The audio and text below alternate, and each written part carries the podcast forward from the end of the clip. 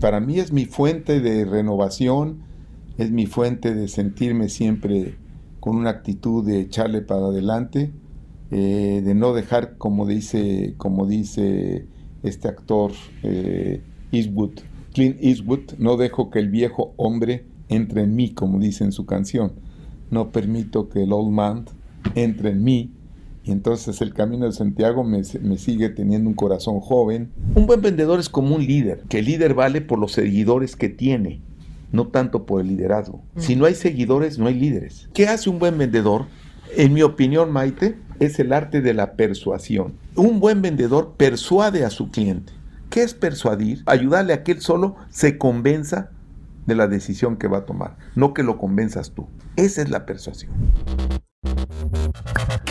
Hola, te doy la bienvenida. Yo soy Maite Valverde de Loyola y esto es Mentores. Cada semana te comparto la vida extraordinaria de héroes cotidianos en un solo podcast. Y estoy segura que encontrarás tu sentido de vida fascinante. Mentores. Te doy la bienvenida a este set. Te voy a presentar a mi invitado, Jesús M. Sotomayor. Jesús es un ingeniero en comunicaciones y electrónica, maestro en ciencias y doctor en ingeniería. Y es increíble porque ha tenido una trayectoria como empresario impresionante. Fue fundador y director de empresas de base tecnológica, ITSA, que después se la compró ATT, después creó Consorcio Red 1 Hildebrando Plaza VIP, que después las adquirió Telmex. Fue director corporativo de Telmex y fundador de Softel, una empresa impresionantemente grande y sofisticada. Es consejero independiente de empresas e institutos de educación superior. Además, Jesús es embajador del MIT, profesor del IPADE y fue consejero del TEC de Monterrey, coautor de cuatro libros sobre emprendedurismo, estrategia, gobierno corporativo y responsabilidad social empresarial y es delegado de la Universidad de Navarra para México para la acreditación Jacobea Universitaria, Camino de Santiago. En esta entrevista empezamos hablando del Camino de Santiago como un viaje espiritual, cultural y sanador. Y al final de la entrevista nos cuenta más detalles de qué esperar y cómo hacer el viaje de Santiago. Ahí se nos coló empezar a hablar de, o sea, cómo él empezó a crecer como empresario, ¿no? De venir de una clase media y entonces nos cuenta cómo persuadir y negociar, cómo vender de forma que le ayudas a los clientes a que ellos quieran comprar y también de lo que tienes que tomar en cuenta para emprender un negocio y después volverte empresario. Entonces, está increíble la entrevista, te va a dejar muchísimo valor. Me encantará saber de ti qué es lo que más te sirve, qué es lo que más te gusta de esta entrevista. A Jesús lo puedes encontrar en LinkedIn, Jesús Sotomayor, y en sus libros y, toda su información en su página J sotomayor.blogspot.com. ¿okay? Y también, antes de empezar la entrevista, te recuerdo que tenemos Mentores Lab. Cada siete semanas empezamos Mentores Lab. Leemos un libro durante seis semanas. Es un espacio de creatividad, de reflexión, de pasión, que cuando lo llevamos a nuestra vida nos lleva a tomar mejores decisiones y a pensar diferente, obviamente de manera constructiva. Entonces, no te lo pierdas, toda la información la publico en las redes y si te gusta esta entrevista, compártela con otras personas, califícanos con cinco estrellas para que le llegue a más personas. Yo estoy en todas las redes como Maite Valverde de Loyola y este programa como Mentores con Maite. Gracias por escuchar, gracias por compartir, que disfrutes esta entrevista y que aprendas de gente que está como Jesús, rifándosela en la vida, no importa la edad siempre creando. Disfrútala. Mentores. Jesús, bienvenido a Mentores con Maite. Qué gusto tenerte en el programa. Es un placer, Maite. Estoy a tus órdenes. Pues yo siento que llegaste a mi vida así como un regalito de, de mensaje de ir al camino de Santiago. Y no es en mi vida se me había ocurrido hacer el camino de Santiago, había escuchado de gente que lo hacía, este, decía, pues qué padre, y una prima también, o sea, mucha gente lo ha hecho. Y cuando platiqué con Luis Paul, tu hijo, y luego platiqué contigo, dije, o sea, tengo que ir ese camino. Entonces, y bueno, me mandaste una un video presentación que, que has hecho. Cuéntame un poquito cómo fue, o sea, por qué es tan especial este camino, pero antes de llegar ahí, ¿cómo fue para ti tu acercamiento? ¿Qué, qué es lo que te, llevó? Porque, porque, o sea, es algo más reciente en tu vida, ¿no? Sí, yo creo que el camino se hace por lo general a mitad de la vida. casi todos los que caminamos somos seniors. Eh, la, la, edad promedio del camino está arriba de los 40, y entre 40 y 60. Entonces, como que se hace a la mitad de la vida, alrededor de los 50 en general, cuando a esa edad, que tú estás muy lejana de llegar, te empiezas a, hacer preguntas, bueno, ya, ya, ya recorrí la mitad del camino, y, la que sigue, ¿qué? A esa edad ya, ya, ya te calentaste la mandíbula bastantes veces, ya te rompieron la boca bastantes veces, entonces ya traes cierta experiencia y a la mitad del camino es como hacer un pequeño respiro de análisis de lo que de lo que has hecho en la primera esa mitad de tu existencia y replantearte hacerte unas preguntas, el camino es muy espiritual, a dónde quiero dedicar mis próximos 50 años eh, o 40 años que vaya yo a vivir. La esperanza de vida tuya es mucho mayor que la nuestra gracias a la tecnología. Entonces eh, es, es, un planteamiento de vida, es a la mitad del camino decir, eh, cómo voy, me siento bien, qué he hecho bien, qué he hecho mal, qué, puedo eh, qué nuevas metas me voy a poner. En fin, es, un replanteamiento de vida que solamente lo obtienes cuando te vuelves, eh, cuando estás en soledad mucho tiempo y tienes oportunidad de platicar contigo mismo. Raras veces platicamos con uno mismo, siempre estás platicando con los demás, pero contigo mismo muy poco. Entonces es una oportunidad de volverte discípulo del silencio y platicar contigo mismo. Es que pienso que platicar con uno mismo, este, hay, hay formas de platicar con uno mismo. Una puede ser basada en juicios, autodesprecio o autorreproche, y otra puede ser para hacer una reflexión desde la sabiduría. Y también me pregunto, ¿por qué el camino de Santiago y no los ejercicios eh, ignacianos, que son una semana en silencio que te pones a escribir, o por qué en otro tipo de retiro? O sea, ¿Por qué dirías tú que en el camino de Santiago? Bueno, en, mi opinión, hay muchas condiciones. En primer lugar, porque tiene 1200 años de linaje, ¿no? Pocos caminos tienen 1200 años de linaje. Por otro lado, por la seguridad que te da para caminar eh, en un lugar donde puede estar totalmente señalizado, no tienes que llevar GPS, tienes todos los servicios en el camino y tiene 1200 años de peregrinaje y entonces tú estás caminando donde millones de gentes han caminado. Entonces eh, vas muy seguro, eh, es un lugar que se presta para una peregrinación diferente a las que hemos hecho en México, a la Villa de Guadalupe o a, eh, en Guadalajara a Zapopan o a Nuestra Señora de San Juan de los Lagos o a, diferentes centros de, de peregrinación que existen en México. Eh, este es un centro, es, es una peregrinación con mucho abolengo, con muchos años, que todos los europeos conocen y que tiene muchas salidas.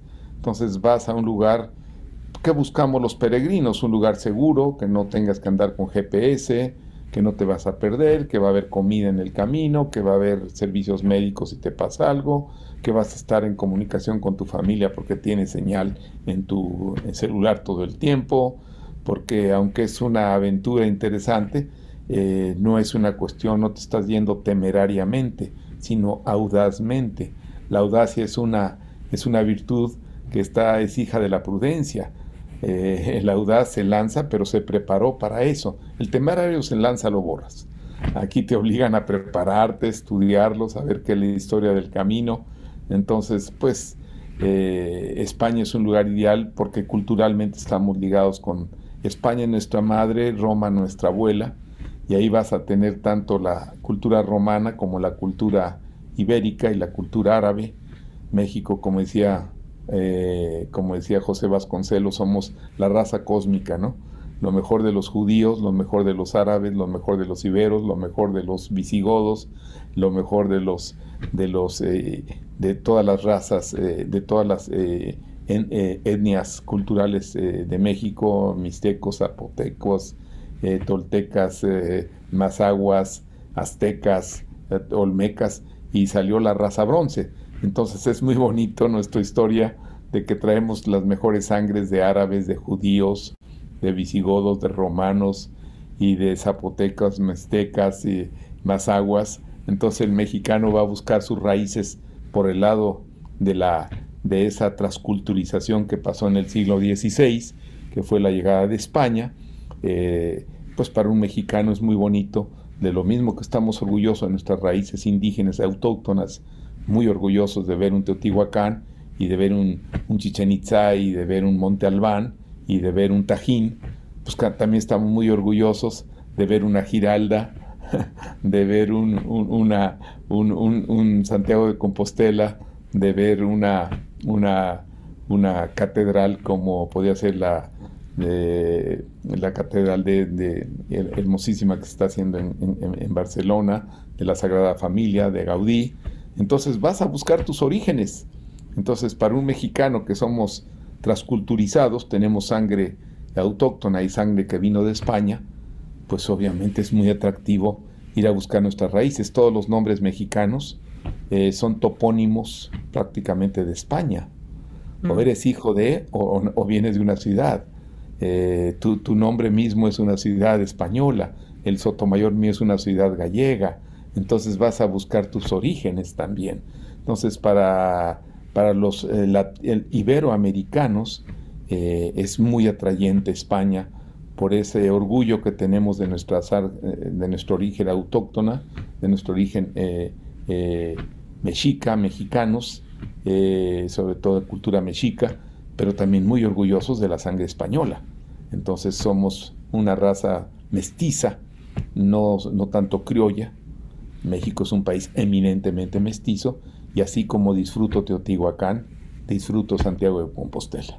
Sí, ¿Y mm, por qué razones puede ir alguien al camino, hacer el camino de Santiago? Uy, por muchas. En mi caso, podría agradecer, ¿no? Ya llegar a la edad que uno llega, vas a agradecer, ¿no? Ya más de gane. Entonces, muchas gentes que vamos allá es para agradecer. Agradecer a la vida que, que estudiaste, que trabajaste, que tuviste familia, que tú tienes salud, tienes hijos, tienes nietos. Vas a agradecer, tanto que hay que agradecer eh, las oportunidades que tuvimos, tuvimos empresa, nos dieron becas, estudiamos en el extranjero, tenemos compañías, tenemos amigos, vas a agradecer. También vas allá a solicitar, a pedir, sobre todo en la época que estamos viviendo en México ahorita, que está tan amenazado el país. Entonces vamos a pedir por nuestro país, que no se despedace, que no se acabe la democracia en México, que no llegue el autoritarismo, que que no se caigan las instituciones que nos han costado tanto como es el INE, que haya cordura en los mexicanos en su voto, vas a pedir por eso, que, que México no vaya para adelante y no para atrás, que no se reproduzcan otros países que están en desgracias por ideologías pasadas. Y también vas a eximir muchas cosas, vas a eximir pues errores que hemos cometido en la vida, dolores que uno trae, el camino traes, quién no ha tenido penas en la vida que, o quién, ha, quién no ha cometido errores en la vida o quién, ha, quién no ha, cometido hierros. Entonces es un lugar también para ir a expiar un poquito todos esos errores, esos problemas y tratar de regresar siendo una mejor persona. Es un camino eminentemente espiritual. Tú tratas de, cuando regreses al camino, tratar de ser un, una, una mejor persona. Me decía Luis Paul que que es como curativo y al mismo tiempo te ayuda a cerrar capítulos, tener conclusiones de cosas y abrir otros nuevos capítulos. Y también me dijo algo muy padre que es que entre más tú le das al camino, más días le das, porque puede ser como desde 5 hasta 45 días, entre más tú le das, más te da el camino.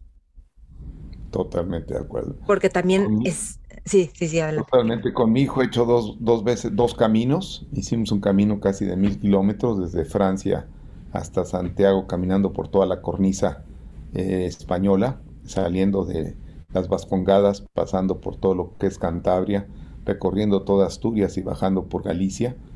Y yo tener 36 días con mi hijo caminando. Me acuerdo que la primera semana decía, papá, ¿por qué estamos aquí? ¿Cómo te gusta esto? Y tenía los, los pies amolados y nos había llovido y el viento y, y son, el primer día fueron treinta y tantos kilómetros de caminata. ¿Te gusta esto? Y los últimos días él estaba feliz. Y después ya regresamos a hacer otro camino y feliz. Eh, lo que te dice mi hijo es la entera realidad. Después quieres que no se acabe el camino porque se vuelve eh, parte de ti, es, nunca has estado sometido a, cometer, a caminar un promedio de 25 kilómetros diarios, 6 horas a 6 kilómetros por hora de espacio. No es competencia, esto no son olimpiadas, esto no es una cuestión penitenciar, eh, penitencial, no estás yendo no estás yendo a purgar nada. Antes se usaba, hasta, hasta los presos se mandaban al camino para purgar cosas. No, ya esa época ya pasó. Ahorita el camino es eminentemente espiritual, es, imagínate. Cultural. Y yo creo que mi hijo se va a acordar de, mis, de ese camino conmigo, de todas las vacaciones que de niño tuvo conmigo.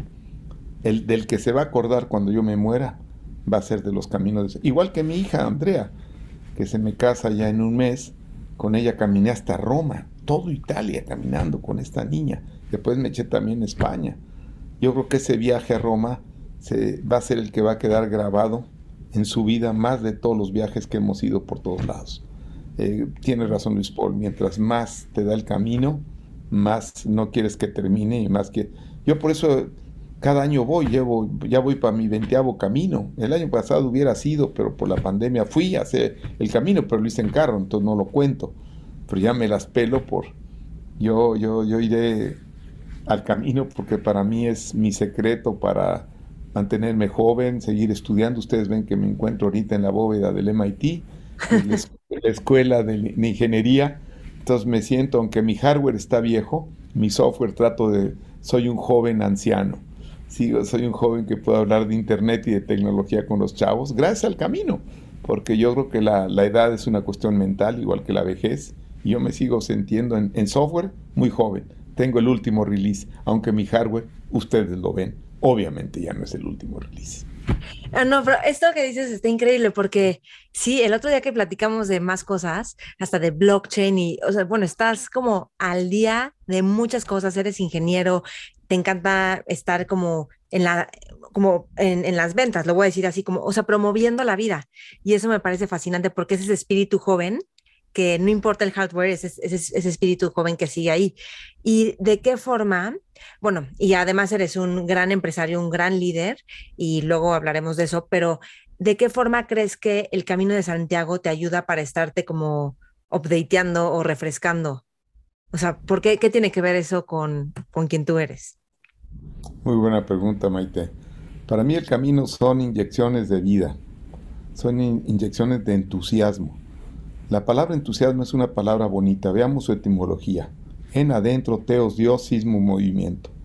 Es un Dios interno que te impulsa para ir al, frente. Yo cada vez que regreso del camino, regreso con proyectos, crear más empresas, crear más trabajo, eh, ser mejor amigo, mejor esposo, mejor padre, mejor abuelo. Cada vez que regreso me cargo mis pilas, es un sistema. A mí me permite ese mes eh, es como cuando tú vas a, tomar gasolina a la estación de gasolina, pues con eso ya tienes 100 kilómetros más, ¿no? Pues yo, yo eso voy. para mí es, es mi inyección de, de salud, de vida, de ganas, de entusiasmo, de ese Dios interno que me siga moviendo hacia adelante. Y para mí es mi fuente de renovación, es mi fuente de sentirme siempre con una actitud de echarle para adelante eh, de no dejar, como dice, como dice este actor eh, Eastwood, Clint Eastwood, no dejo que el viejo hombre entre en mí, como dice en su canción. No permito que el old man entre en mí. Y entonces el camino de Santiago me, sigue teniendo un corazón joven. Ah, veo a empresarias como tú, Maite, con, con el éxito que tienes en, en, todas las redes sociales.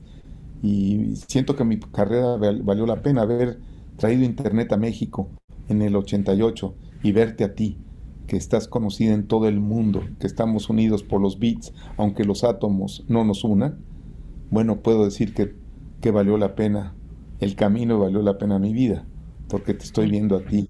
Yo soy ingeniero en telecomunicaciones y creamos Internet en México. ¿Qué te puedo decir si no estoy contento al estar contigo por este medio?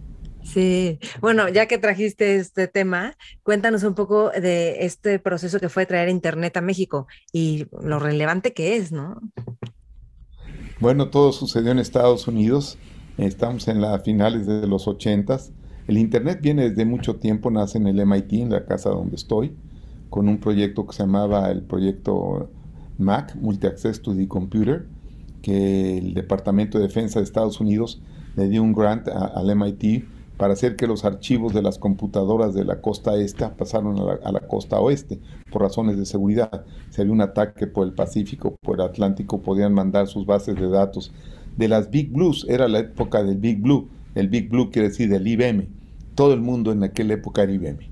Todavía no llegaban las PCs, no tenías tu laptop, todo era, todas eran las famosas grandes computadoras, las, eh, las grandes, eh, las grandes eh, computadoras. Entonces nace ese proyecto de mandar archivos de un lugar a otro y nace el proyecto Mac. Ese jaló de maravilla, después empezaron a mandar archivos entre ellos y ya se, cumplió el proyecto que le habían dado al MIT, entonces no sabían qué hacer con esa red, la tomó la National Science Foundation, entonces la, tomó para... Y en aquel entonces el dominio que existía era el, el dominio MIL, militar, y edu, educativo. Todavía no andaba el punto com, que tú es el que tienes el día de hoy. Después dijeron, caray, ¿y qué hacemos? Empezaron las empresas a ver que esto tenía mucho futuro y dijeron, oye, pues cómo nomás para la ciencia y para la cuestión militar. ¿Por qué no nos dan chance a la empresa? Sobre todo en una empresa, en un país tan... Recuerda que Internet es de todos. Eh, Internet es una sociedad mundial, donde, como bien dijo Al Gore, es una Information Superhighway y tratamos las universidades de que, el, como decimos en el MIT, de que el conocimiento es de todos. Tenemos que compartir el conocimiento con todos. Sobre todo en el MIT, que uno de nuestros lemas es eh, hack the world y heal the world. O sea, hackear el mundo, cambiándolo y sanando al mundo. Y una forma de sanar al mundo es compartir toda la información. Entonces, eh, nació entonces el primer concepto de Internet eh, ya con el punto com se crea la Sociedad Mundial de Internet y en eso, en el TEC de Monterrey, la Universidad de México y la Universidad de, eh, Guadalajara, los Leones de Guadalajara, a través de Freddy Fernández, el doctor Víctor Guerra y aquí en México eh, el doctor Jaimes, el doctor Treviño, se decide crear la Sociedad de Internet. Y hacemos el primer enlace en el 88 con la Universidad de Texas desde el TEC y el NIC, donde manejamos las direcciones IP y los dominios, lo seguimos manejando aquí en el NIC. El punto MX lo seguimos manejando acá, que es el dominio que mucha gente tiene. Entonces nace la sociedad de Internet. En aquel entonces le llamamos MEXNET, no le llamamos Internet. Era MEXNET y solamente eran las universidades que tenían acceso a Internet y los Internet Service Providers o ISPs eran las universidades. Entonces las empresas para poder tener acceso a Internet tenían que hacer, tenía que tener un enlace con el TEC, con, la UNAM o con la Universidad de Guadalajara para poder tener acceso. Eh, todavía no existía el browser. El browser, el World Wide Web, eso vino después con Tim Berners-Lee, que es profesor del MIT, que es un suizo, que lo inventó en Suiza, en el CERN, para hacer que, que nació el primer browser, el que tú estás usando, el Explorer que tú tienes, el primer browser lo sacó Tim Berners-Lee, que es uno de los profesores que tenemos aquí en el MIT. Entonces viene de la red del Internet, nace el World Wide Web con Tim Berners-Lee, que crea el primer browser. Entonces e, e, eso empieza a crecer un poquito y empieza a nacer el primer Internet, la primer Internet Service Provider privado, que no era una universidad, que fue Infocel en México, en Monterrey, con el periódico El Norte que en la Ciudad de México se, es conocido como el periódico El Reforma, eh, no muy querido por este gobierno porque es un periódico es un periódico independiente como somos en Monterrey, independientes del mal gobierno que tenemos. Perdón por mis ideas, pero así pienso yo.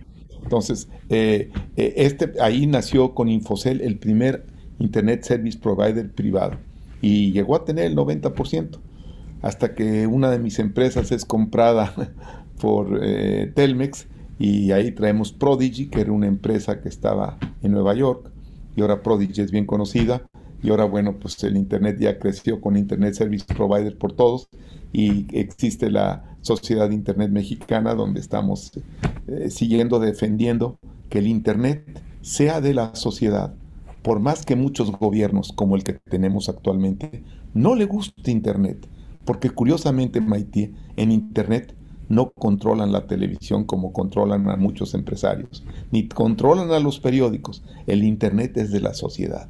Y aunque le duele este gobierno, seguirá siendo de la universidad y seguirá siendo del pueblo de México. Y que no espere López Obrador y sus seguidores en tocarnos Internet, porque ese día sí se le arma el problema con todas las universidades de este país. Ole, qué fuerte. Y bueno, hay algo impresionante que, mm, o sea, ¿cuántas empresas vendiste que creaste y las vendiste cuatro? Fueron... No las vendí. Un empresario hace mal en vender. Cuando te compran, vende. Me las ah. compraron.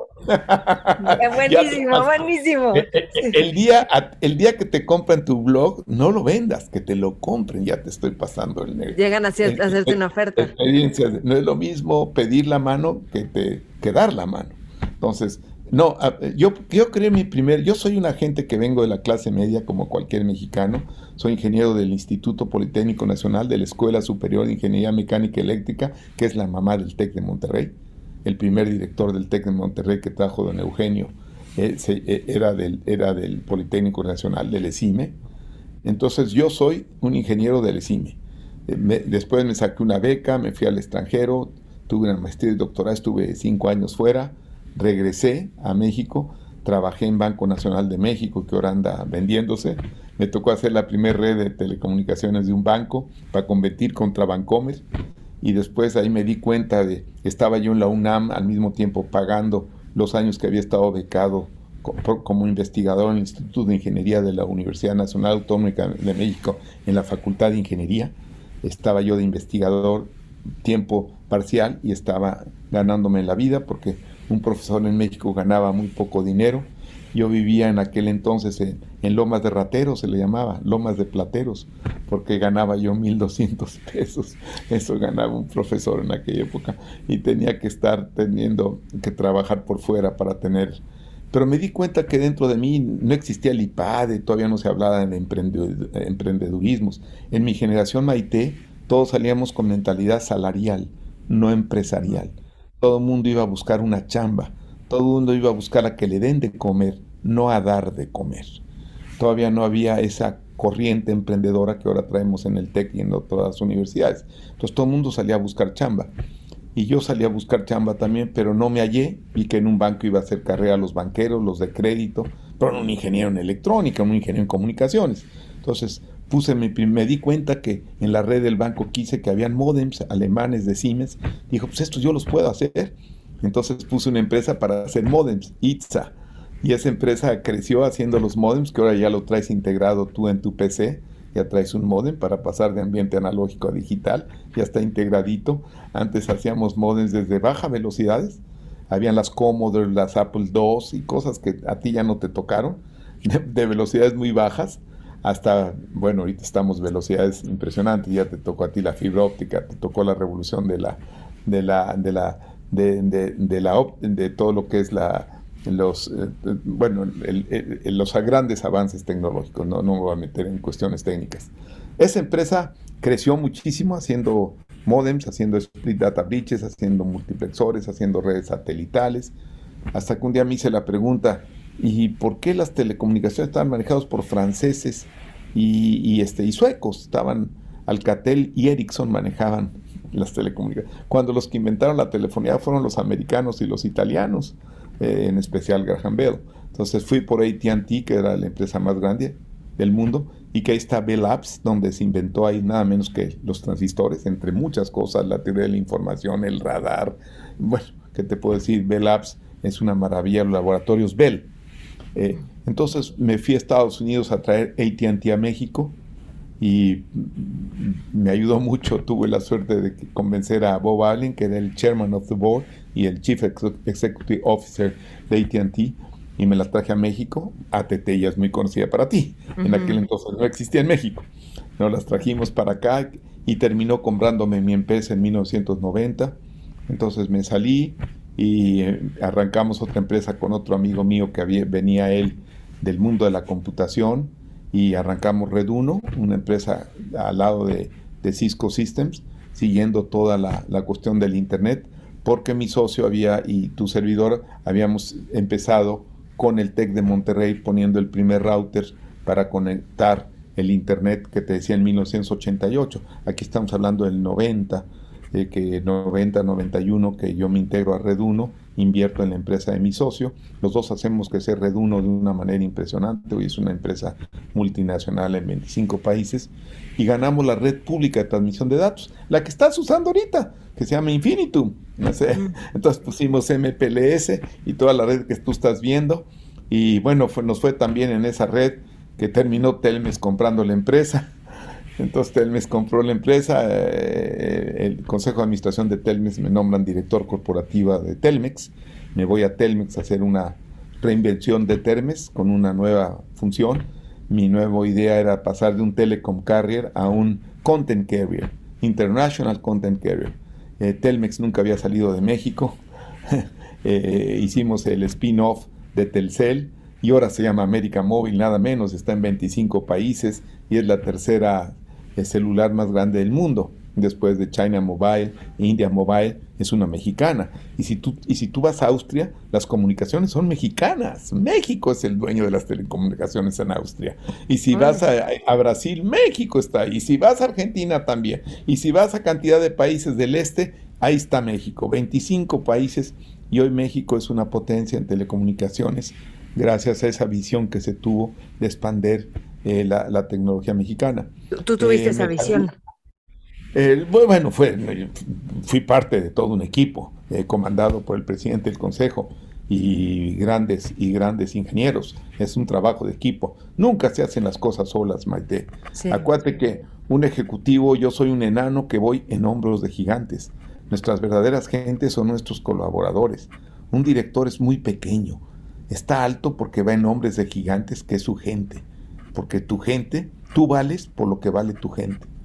Y un consejo que te doy, como digo, y se van a reír, ¿no? Siempre tienes que andar con gente mejor que tú. Como sí. Albán.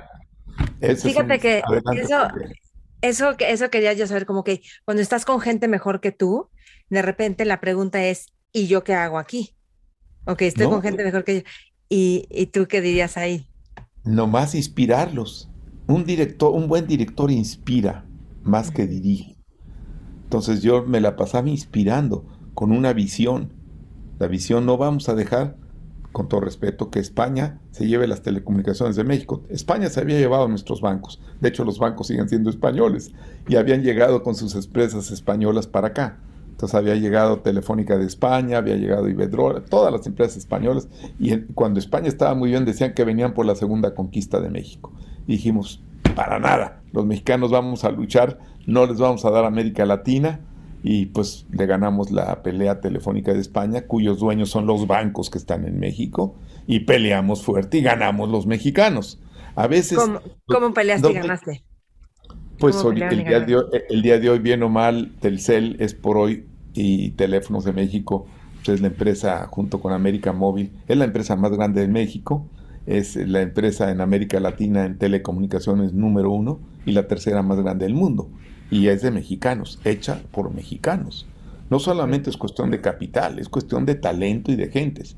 Y le hicimos mexicanos, desde el telefonista más, más humilde hasta el ingeniero o doctor en ciencias o PhD más avanzado. Lo hicimos. Es que los mexicanos somos muy duros con nosotros, Maite. Pensamos que en México uno de los grandes pecados es tener éxito. Tú ahorita tienes éxito en tus redes sociales y te vas a ganar cantidad de enemigas nomás porque eres exitosa. No sé por qué el mexicano, eh, será por nuestras mismas raíces hasta religiosas, el éxito, el dinero se ve mal. En otras culturas, al contrario, el éxito se aplaude. El ser exitoso. En cambio, en México se ve mal en México tener éxito, ah, es que lo hizo mal, seguramente hizo cochuco con el gobierno, seguramente lo heredó de sus papás, eh, le robó a alguien.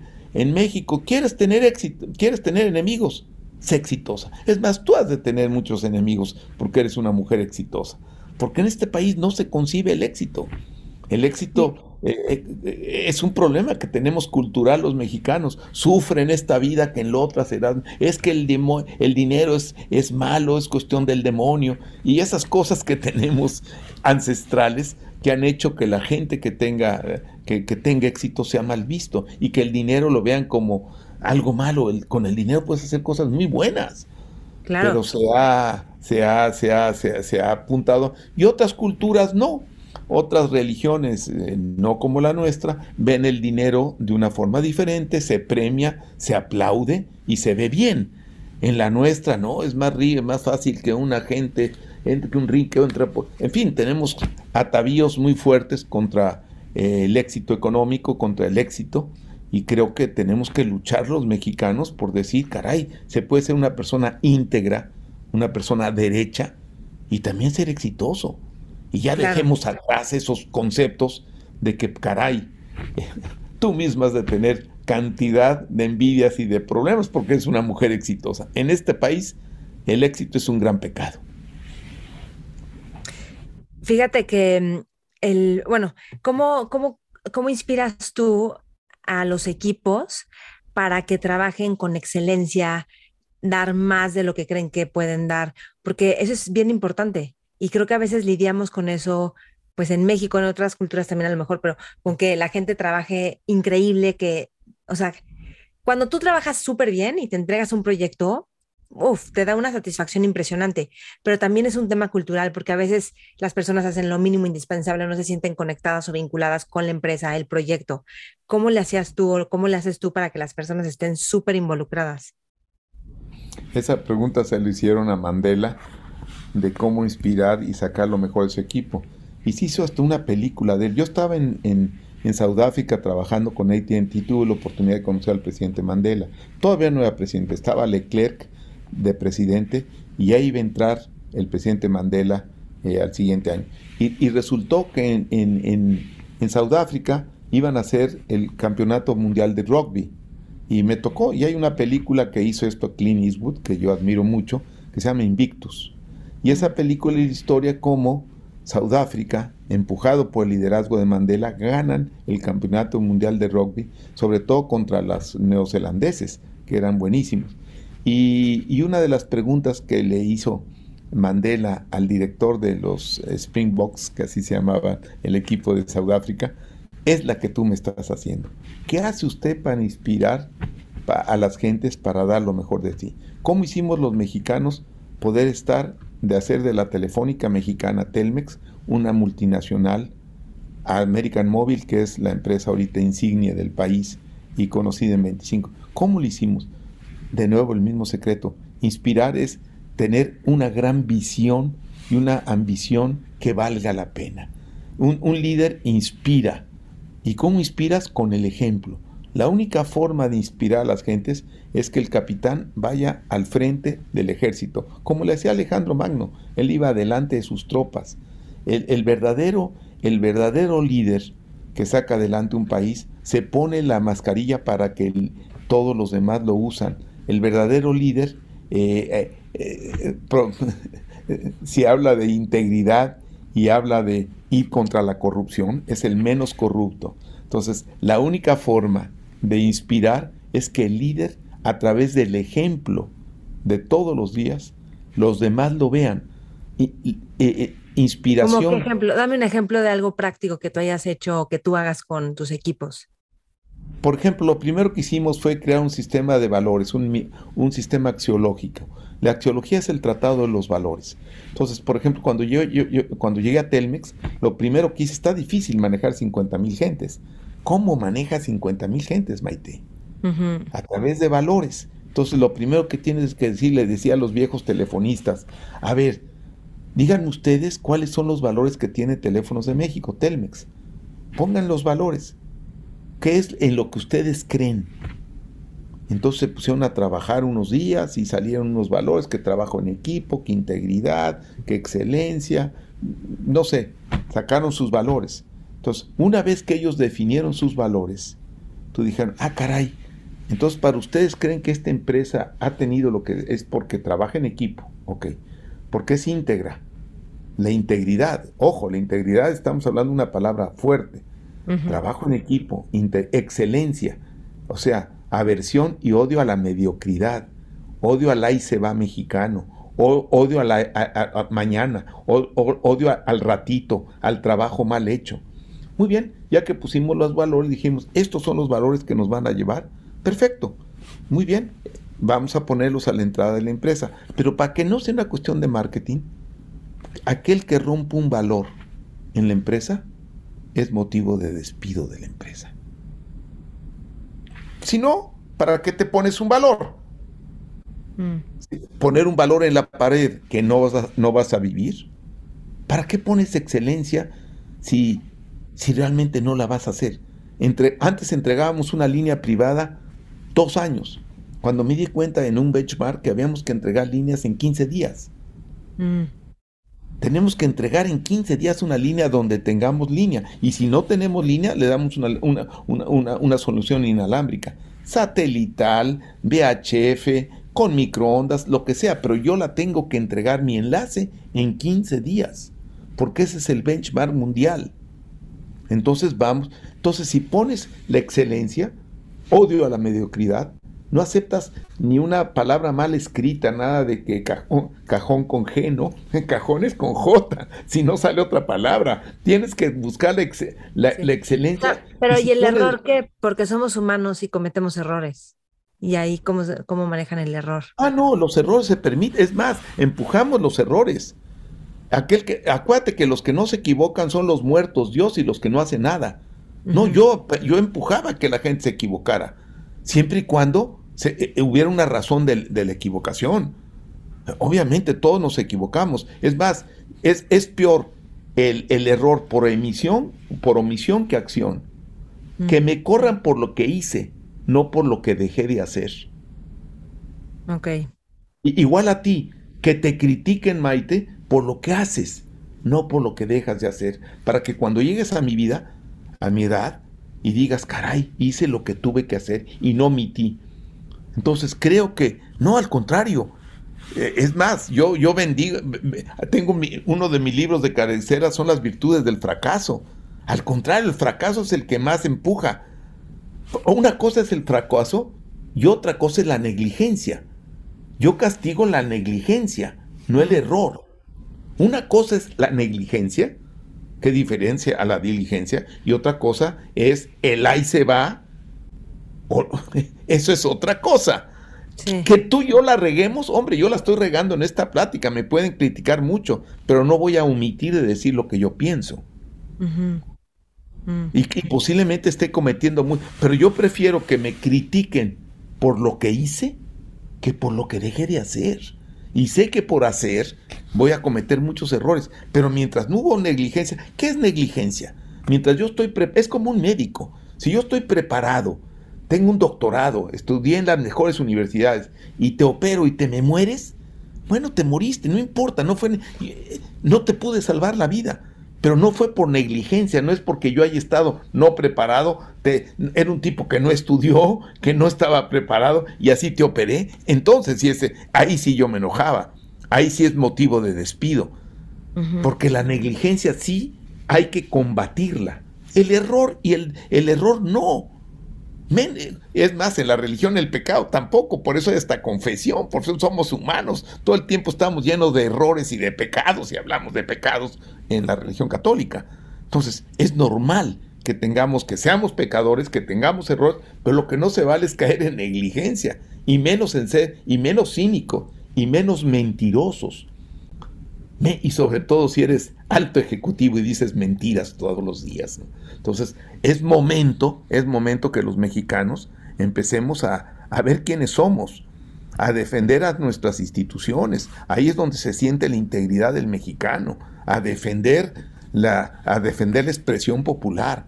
Entonces, yo creo que en mi opinión, no, yo siempre empujaba a mis empleados a que cometieran, oye, ¿qué pasó? La regué, perdimos este contrato, ¿Por qué? Ah, hubo, el otro estuvo mejor que nosotros. No te preocupes, vamos a aprender por qué aprendimos. Ah, pero si perdimos, porque tú llegaste tarde al concurso, porque te fuiste de parranda, o porque no tomaste el avión el día de la noche y no, y no estuvimos. Ah, entonces, negligencia. Entonces, un buen líder tiene que saber cuándo es negligencia y cuándo es un error. Los errores se van a cometer. Es más, un buen líder tiene que empujar el error y empujar. El... Uno aprende más, Maite, con los fracasos que con los éxitos. Los fracasos son las grandes enseñanzas de la vida. La negligencia, no. Ok. Y bueno, de haber sido negligente, uno puede también aprender, así como te das cuenta que fuiste negligente, entonces pones lo que falta, ¿no? Y hay algo que creo que haces muy bien también, y es que tú tienes grandes relaciones comerciales y, en, o sea, dicho en términos como muy burdos, es como que eres un gran vendedor y sabes vender. Y platicaba de hecho con Luis Paul, como en México como que denigramos la parte de las ventas, lo vemos más y en Estados Unidos es como, ama salesman, o sea, soy un nombre de ventas, como algo o sea, pues muy poderoso, funcional. ¿Cómo te relacionas con las ventas? ¿Cómo, cómo lo piensas? ¿Cómo lo haces? Eh, creo que es tan importante, o sea, porque me decías el otro día, ¿no? no hay, eh, un negocio es feliz y tiene números o ventas, ¿no? Algo así, no me acuerdo de la expresión. Ah, happiness es to have a positive cash flow. La felicidad es tener un flujo de, un flujo de efectivos positivos. Sí, las empresas quebramos no por falta de utilidad, sino por falta de flujo sobre todo en un país donde no te dan crédito. Un banco en México es una institución que te presta siempre y cuando le, demuestres que no lo necesitas, porque si lo necesitas no te presta. Y máximo en este gobierno que no es el único país de América Latina que no nos ayudó en la pandemia, ¿no? Para todos los que están a favor del señor que tenemos al frente, ¿no? Venimos, todas las empresas estamos muy mal, porque ahora, ¿qué hace un buen líder? ¿Qué hace un buen vendedor? Mira, eh, un buen vendedor es como un líder que el líder vale por los seguidores que tiene, no tanto por el liderazgo. Si no hay seguidores, no hay líderes. Entonces, ¿qué hace un buen vendedor? En mi opinión, Maite, es, es, es, el, es el arte de la persuasión, no de la, no de la manipulación. Para manipuladores tenemos mañaneras todos los días, que son puras mentiras que escuchamos. Esa es manipulación. Vamos a ver qué es la persuasión. La persuasión es, es una palabra muy bonita que no hemos estudiado en ello. Un buen vendedor persuade a su cliente.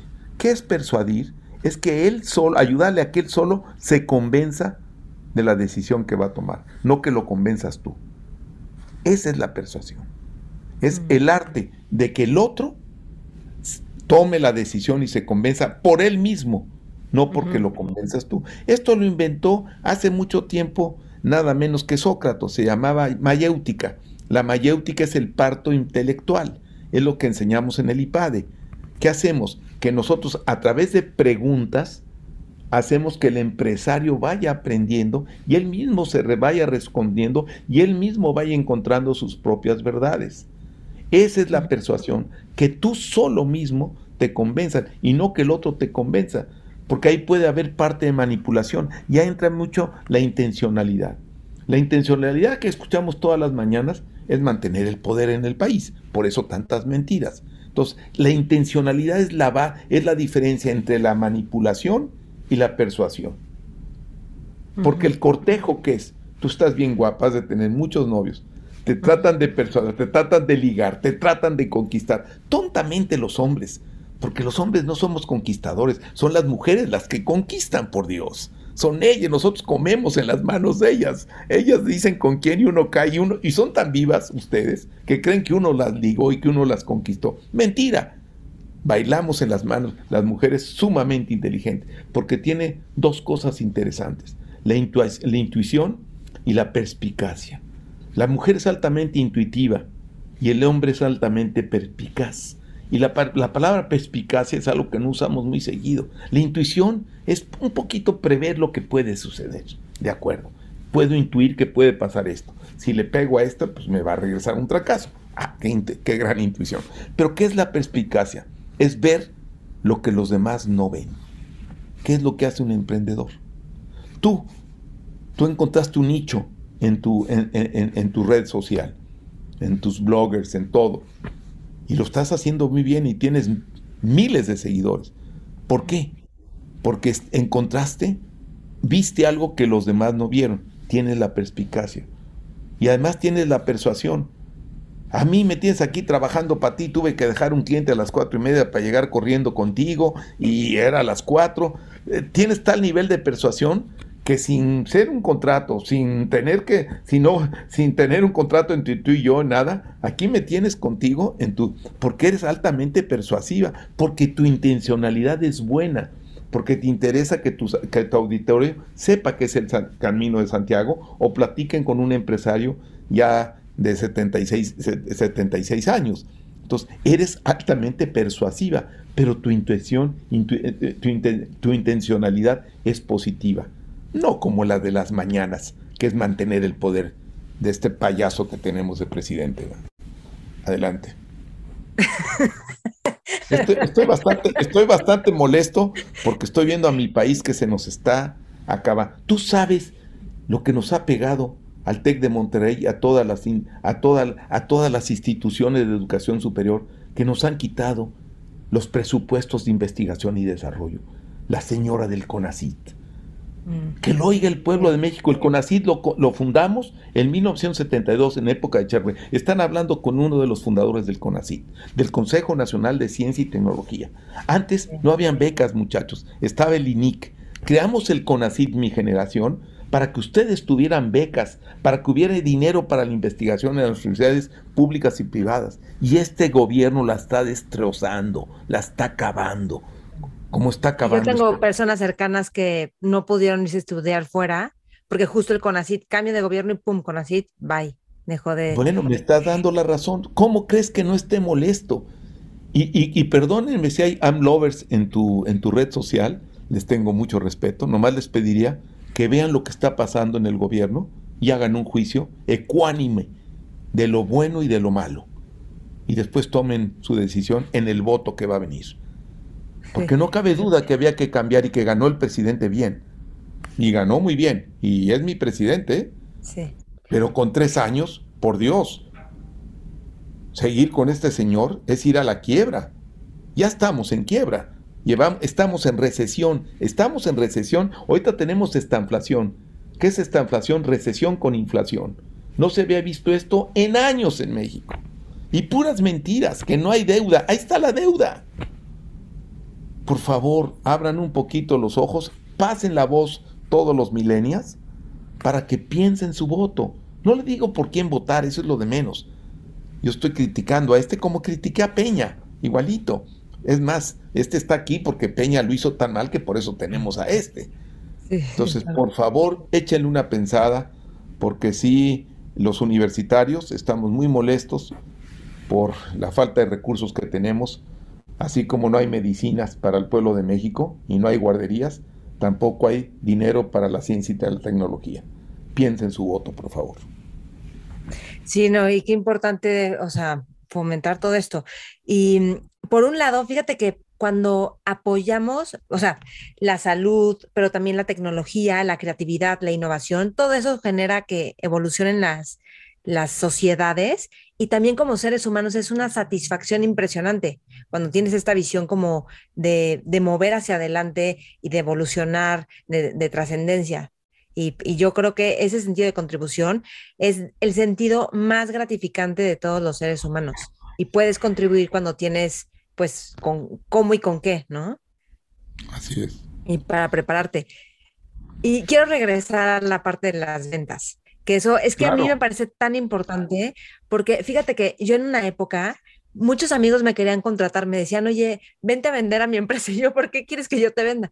Cuando estaba estudiando y así, me decían, porque eres buena vendiendo. Y yo, no, yo no quiero vender. Se me hacía denigrante, de hecho. Y decía, a mí no me manden a pedirle a gente que compre algo. Yo, o sea, yo lo veía muy mal. Y luego empecé a tener amigos que son los que le mejor les va, se la viven en comida y son los vendedores de las empresas. Y digo, no, bueno, estos tienen la vida que quieren. Nadie les puede decir nada porque si tú traes ventas, ¿quién te va a decir qué? haces lo que se te da la gana. Dije, no, es que las ventas están increíbles. Y si quieres vender además cosas que sirvan a la sociedad o que transformen y evolucionen pues la forma de vivir, mejor. Pero yo quiero ver cómo es que tú haces todo este, como toda esta parte emocional para vender, cómo tú ves las ventas, porque siento que si nos quitamos tantos prejuicios, nos conectamos con la esencia de lo que es vender, uf, nos vamos para arriba. Sí. Nada sucede si nada se vende. La vida se maneja por dos cosas. La vida. Saber negociar y saber vender. A ver, si háblanos de esas dos. Todo el tiempo estamos negociando. Yo hasta para invitar a mi casa tengo que negociar con mi esposa si puedo invitar a alguien o tener una. Todo el tiempo estamos negociando. Y una negociación exitosa ¿qué es cuando ganan las dos partes. Ese es el buen negociador. Cuando una gana cuando una, una parte pierde y la otra gana, esa fue una mala negociación. Una buena negociación es cuando los dos ganan. Punto uno. Punto dos. Vienen las ventas. Cuando tú ves un estado financiero, si hay eh, contadores en el auditorio, todo el mundo anda habla del bottom line. A mí me gusta hablar del top line. Porque todo el mundo habla de la y de las utilidades y estamos perdiendo. Todo se resuelve si hay ventas, si hay ingresos, todo lo demás se ve bien. Porque empiezan por ingresos y terminan en el y terminan con las utilidades. Las ventas es la profesión más difícil del mundo. Después de empresario, ¿eh? Pero, pero eh, voy a hablar de la función ventas. Nada sucede si nada se vende. Yo tengo, yo tengo, todas mis empresas son de ingeniería. Y tengo a PhD de Stanford y doctores en ingenieros. Son unos fregones, pero que no venden nada. Porque es el arte, lo más difícil es que yo te convenza a ti de que me compres algo a mí porque me tienes confianza a mí. Antes de vender yo cualquier cosa, tengo que vender mi personalidad. Es como un doctor. Tú un doctor le permites que te abre la panza porque confías en el doctor. Lo primero que te vende un doctor es la confianza en él. Entonces, las ventas es lo más hermoso que existe, que están basadas, en mi opinión, en una gran negociación y en una gran persuasión. Persuadir es que el otro se convenza de que tener. O sea, tú, un buen vendedor ayuda a su cliente a que compre. De hecho, no existen vendedores, existen compradores. Un buen vendedor dice, yo no soy vendedor, yo te voy a ayudar a que tú compres bien. Ah, caray, ¿cómo Jesús? ¿Sí? ¿Cómo? ¿Que tú, que, que tú no eres de Telmex? No, yo sí soy de Telmex, pero no te vengo a vender Telmex. A ver, ¿qué quieres hacer? Pues quiero hacer una red de telecomunicaciones. Ah, pues mira, aquí tienes ATT, aquí tienes Telefónica de España, aquí tienes Total Play, aquí tienes Megacable, aquí tienes Easy. ¿Qué te parece si hacemos el estudio? para ver cuál es el mejor para tu red. Oye, ¿me lo vas a hacer? Sí, porque no me vas a comprar a mí porque soy el director de Telmex. Vamos a invitar a todos y vamos a hacer entre todos cuál es la mejor solución para ti. ¿Qué te parece? Entonces haces la tarea del comprador. ¿Me la vas? Sí, porque tú no me vas a comprar a mí, también le vas a pedir una cotización a mi competencia. Vamos a hacer el trabajo los dos. Es más, yo te ayudo, te pongo ingenieros a que compres bien. Y si mi solución no es la buena, compra la del otro. Porque yo quiero una relación contigo a largo plazo. El comerciante te vende una vez y se va. El empresario, yo te quiero de cliente para toda mi vida. Y quiero que seas amigo mío, no cliente. Y, la amistad se basa en la transparencia y en la sinceridad. Si tú no me vas a comprar lo mejor, yo te voy a decir lo mío no es lo mejor. Es más, después de hacer, yo te voy a ayudar a que tú compres bien. No existen vendedores. Es que está buenísimo. Sabes, a mí me pasa a veces que digo, no quiero que piensen que solamente me importa venderles. O sea, que solo me importa el dinero. ¿Me explico?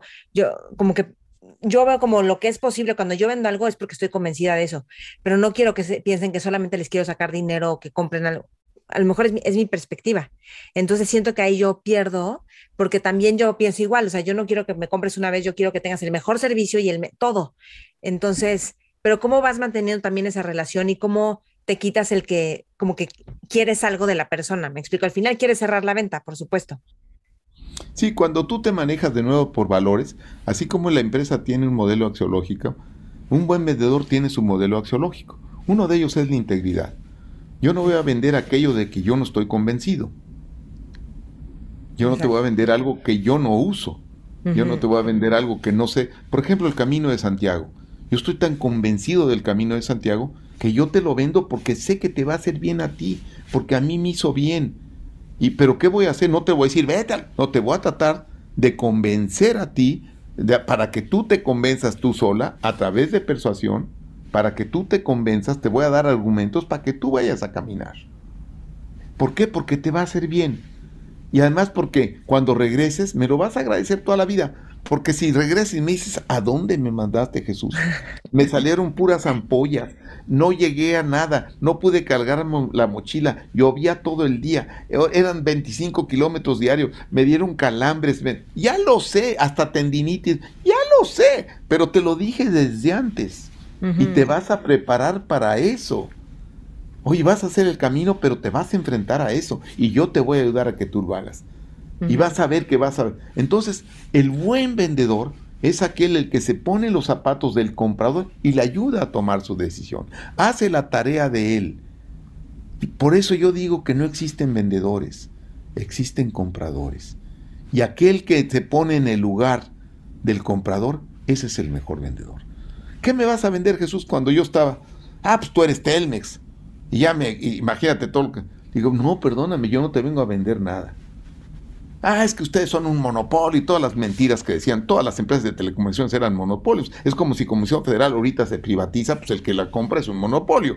No es que el ingeniero Slim era monopólico, y era monopolio Telmex, igual era ATT, igual eran los Enteles y los PTT en Francia, en todo el mundo eran monopolios. Mm. Entonces, ¿qué hacía yo? No, lo que pasa es que eres, eres, eres parcial porque eres de, eres de Telmex. Le dijo, quítate, yo soy un intelectual. ¿Qué quieres hacer una red? A ver, tienes un problema, tienes una solución y tienes que tomar una decisión. ¿Y sabes qué? Las decisiones en la vida, mi querida Maite, se toman solamente por una sola palabra. Riesgo.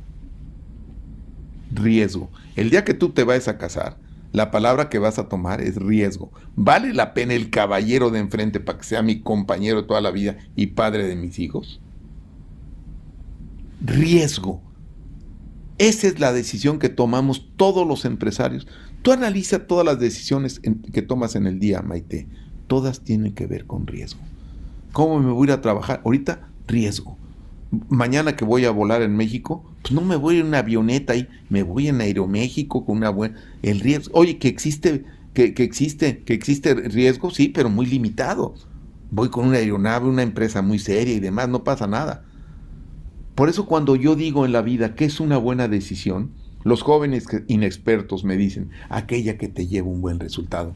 No, señores, no somos pitonizos ni magos. Una buena decisión es aquella que con la información que tienes hoy y habiendo corrido todos los what if, la llevaste al menor riesgo y la tomaste. Aún así te puede ir muy mal. Se puede caer mi avión mañana, y decir qué mala decisión tomó Jesús, se cayó su avión. No, el resultado fue pésimo, la decisión fue buenísima. Al final, un buen vendedor es aquel que le ayuda a su cliente que tome una decisión de menor riesgo. Porque el hombre desde que es hombre, ante el peligro, o huye o lo enfrenta. Entonces, el riesgo lo traemos innato. ¿Y qué es el riesgo? ¿El riesgo qué? El, por eso, un buen vendedor no, no existe. Existe un, hombre que entiende a su comprador, a que entienda su problema, vea las soluciones, tome una decisión con la mayor información sin ser pitonizos, buscando, espera un buen resultado, pero en ese momento no lo sabe. Pero la va a tomar la base por la que tomamos decisiones en la vida, en el fondo, de todas, es el riesgo. ¿Dónde tengo menos riesgo? ¿Por qué estoy en el MIT? Oye, porque es la mejor escuela de ingeniería del mundo. Punto. Que me perdonen Stanford y Columbia y Princeton, ¿no? Entonces, cada, quien toma sus decisiones en riesgo. Entonces, el riesgo es lo que nos maneja. Entonces, un buen vendedor es otro secreto que te paso por ahí, aparte de la persuasión, aparte de la negociación, es que tú tienes que darle seguridad al cliente de que tú servicio, producto, solución, you name it, es la que representa menos riesgo para él. Y que, y que además quieres una relación no de una vez, sino quieres una relación con él de toda la vida. Yo mis mejores clientes son mis mejores amigos y compadres, porque nunca les mentí. Tengo el caso de un cliente de Banamex, el ingeniero Pepe Covarrubias, ojalá que esté escuchando el programa. Pepe una vez me compró mil modems de 9600 bits por segundo. Costaban carísimos los modems en aquel entonces a dólar por bit.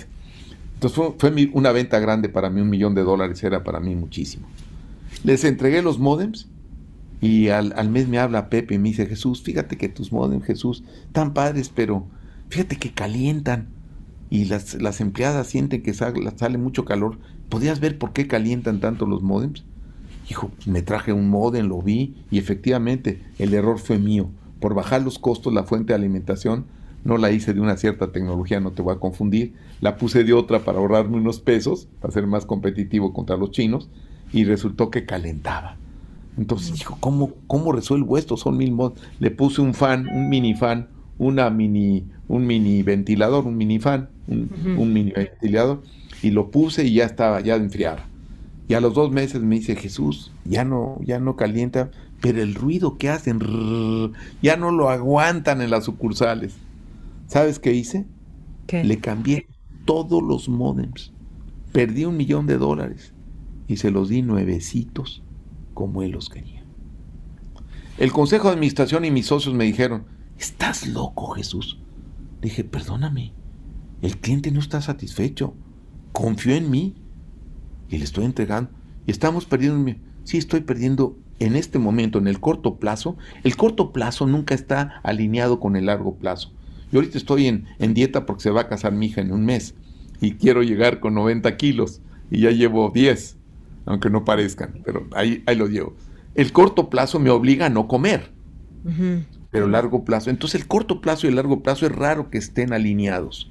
El corto plazo te exige para que el largo plazo esté mejor.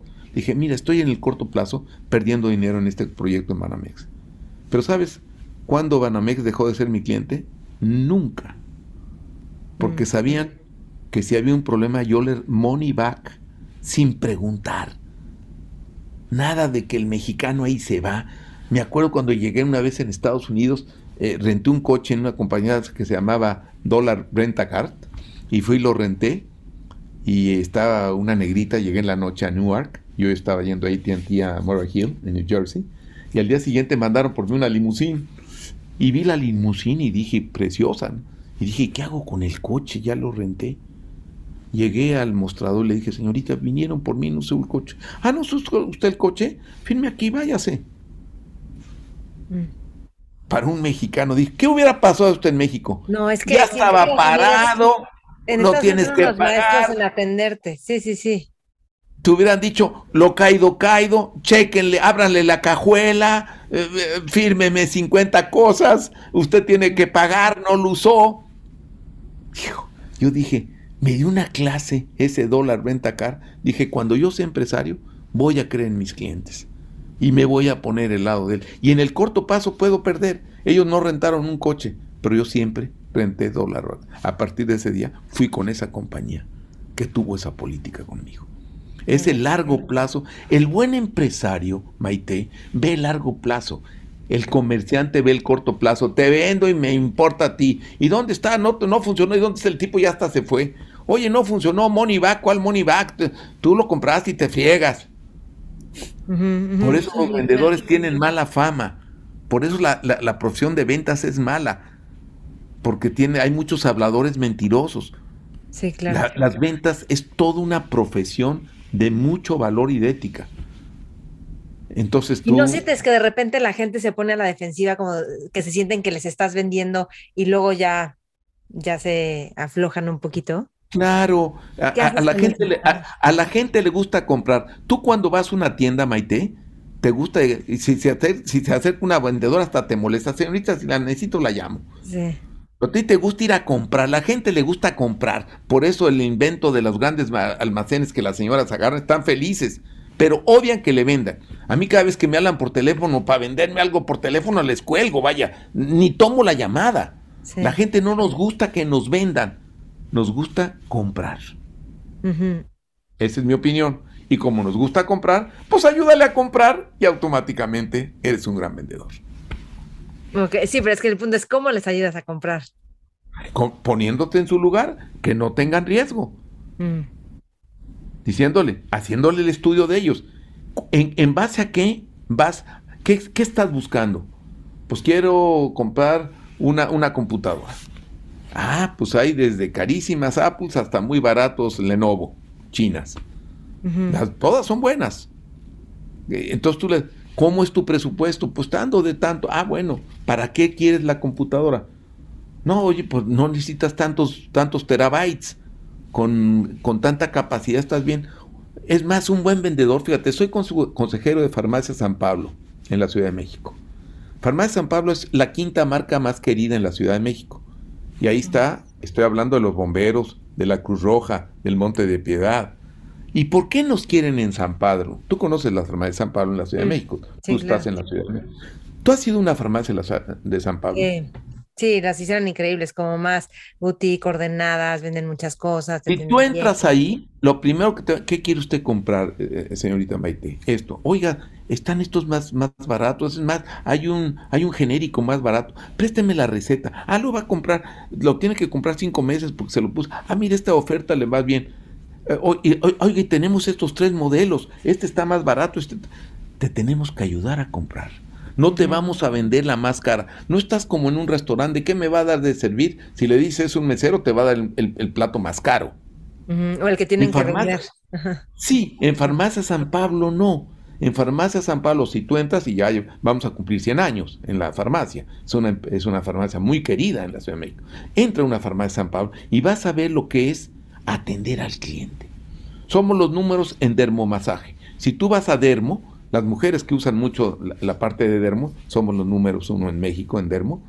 Tú vas y tienes una dermatóloga. Y si vas a salud natural, tenemos una nutrióloga. Y cuando tú llegues a Farmacia de San Pablo, va a haber una nutrióloga. Señora, ¿usted sabe qué es la, la, salud natural? Pues no, son métodos alternativos. No todo, no todo en la vida son antibióticos, señora. Esto desde de nuestros ancestros lo traemos. Entonces estamos educando a la gente. Oye, que gano menos con, una, con un producto de salud natural que con un antibiótico, sí, pero es mi deber en, en Farmacia San Pablo, por ética, uno de sus valores es la integridad, es la salud del pueblo de México. La, nuestra farmacia es, tú sabes que tenemos por cada farmacia 60 agentes, contra 12 que tienen nuestra competencia. Estoy hablando de Ahorro, de Guadalajara, de Benavides, y no se diga del doctor Simi, que es el mejor y que admiro mucho. ¿Qué hacemos diferente? Es que somos diferentes. Tú entras a una farmacia, una, una farmacia San Pablo, son las que más colas tienen ahorita. Nuestros consultorios, es una cobramos 50 pesos, no es nada. Yo sé que ahorro lo da gratis, pero le tienes que dar una propina al doctor. Nosotros se nos hace degradante. Nosotros tenemos mil médicos. Tú sabes que en farmacia son los mejores empleados pagados en la industria farmacéutica. Mm, no sabía. Tenemos, tenemos 9.500 empleados y yo soy consejero de ahí. Y de nuevo la filosofía es, nosotros no, no lucramos con la... Cuando entre una, un paciente ahí con nosotros a un consultorio, o tenemos que ayudarlo a que compre, no venderle. Te fijas que la filosofía la trato de aplicar y se te sigo diciendo en las empresas que soy consejero, esa es la forma de hacer. ¿Y por qué es querido Farmacia San Pablo? Ah, porque somos, tú sabes, en primer lugar porque tenemos surtido. Lo que no encuentras en eso, cuando necesitas un surtido y sobre todo el tiempo de entrega, baja nuestra aplicación, nuestra app, o habla por teléfono y en 40 minutos tienes tu 40 minutos. Mm, en la paso medida. Entonces, como me dedico a tecnología, Farmacia San Pablo tenemos una tecnología de primera línea. Entonces, un servicio integral.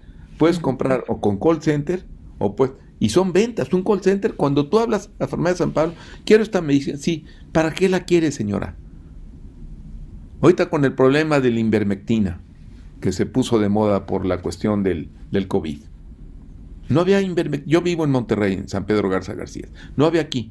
Automáticamente hablé a Farmacia San Pablo, mandamos aquí y me la pasé yo dando Invermectina por todos lados para apoyar cuando muchas gentes piensan que sí ayuda, otras piensan que no. Hay mucha discusión al respecto porque es, un, es, una cuestión para parásitos pero aparentemente para muchos muchos doctores dicen que sí y otros dicen que no. Bueno, pues y como, como es eh, como es como no, no, te, no te hace daño, pues lo podría yo repartir. De hecho, todo el tiempo me andan diciendo cuando hay problemas y, y hay muchas gentes que no piensan, me, están diciendo Jesús está loco. Sí, sí, cierto. Muchos doctores piensan que no funciona. Estoy de acuerdo con ellos.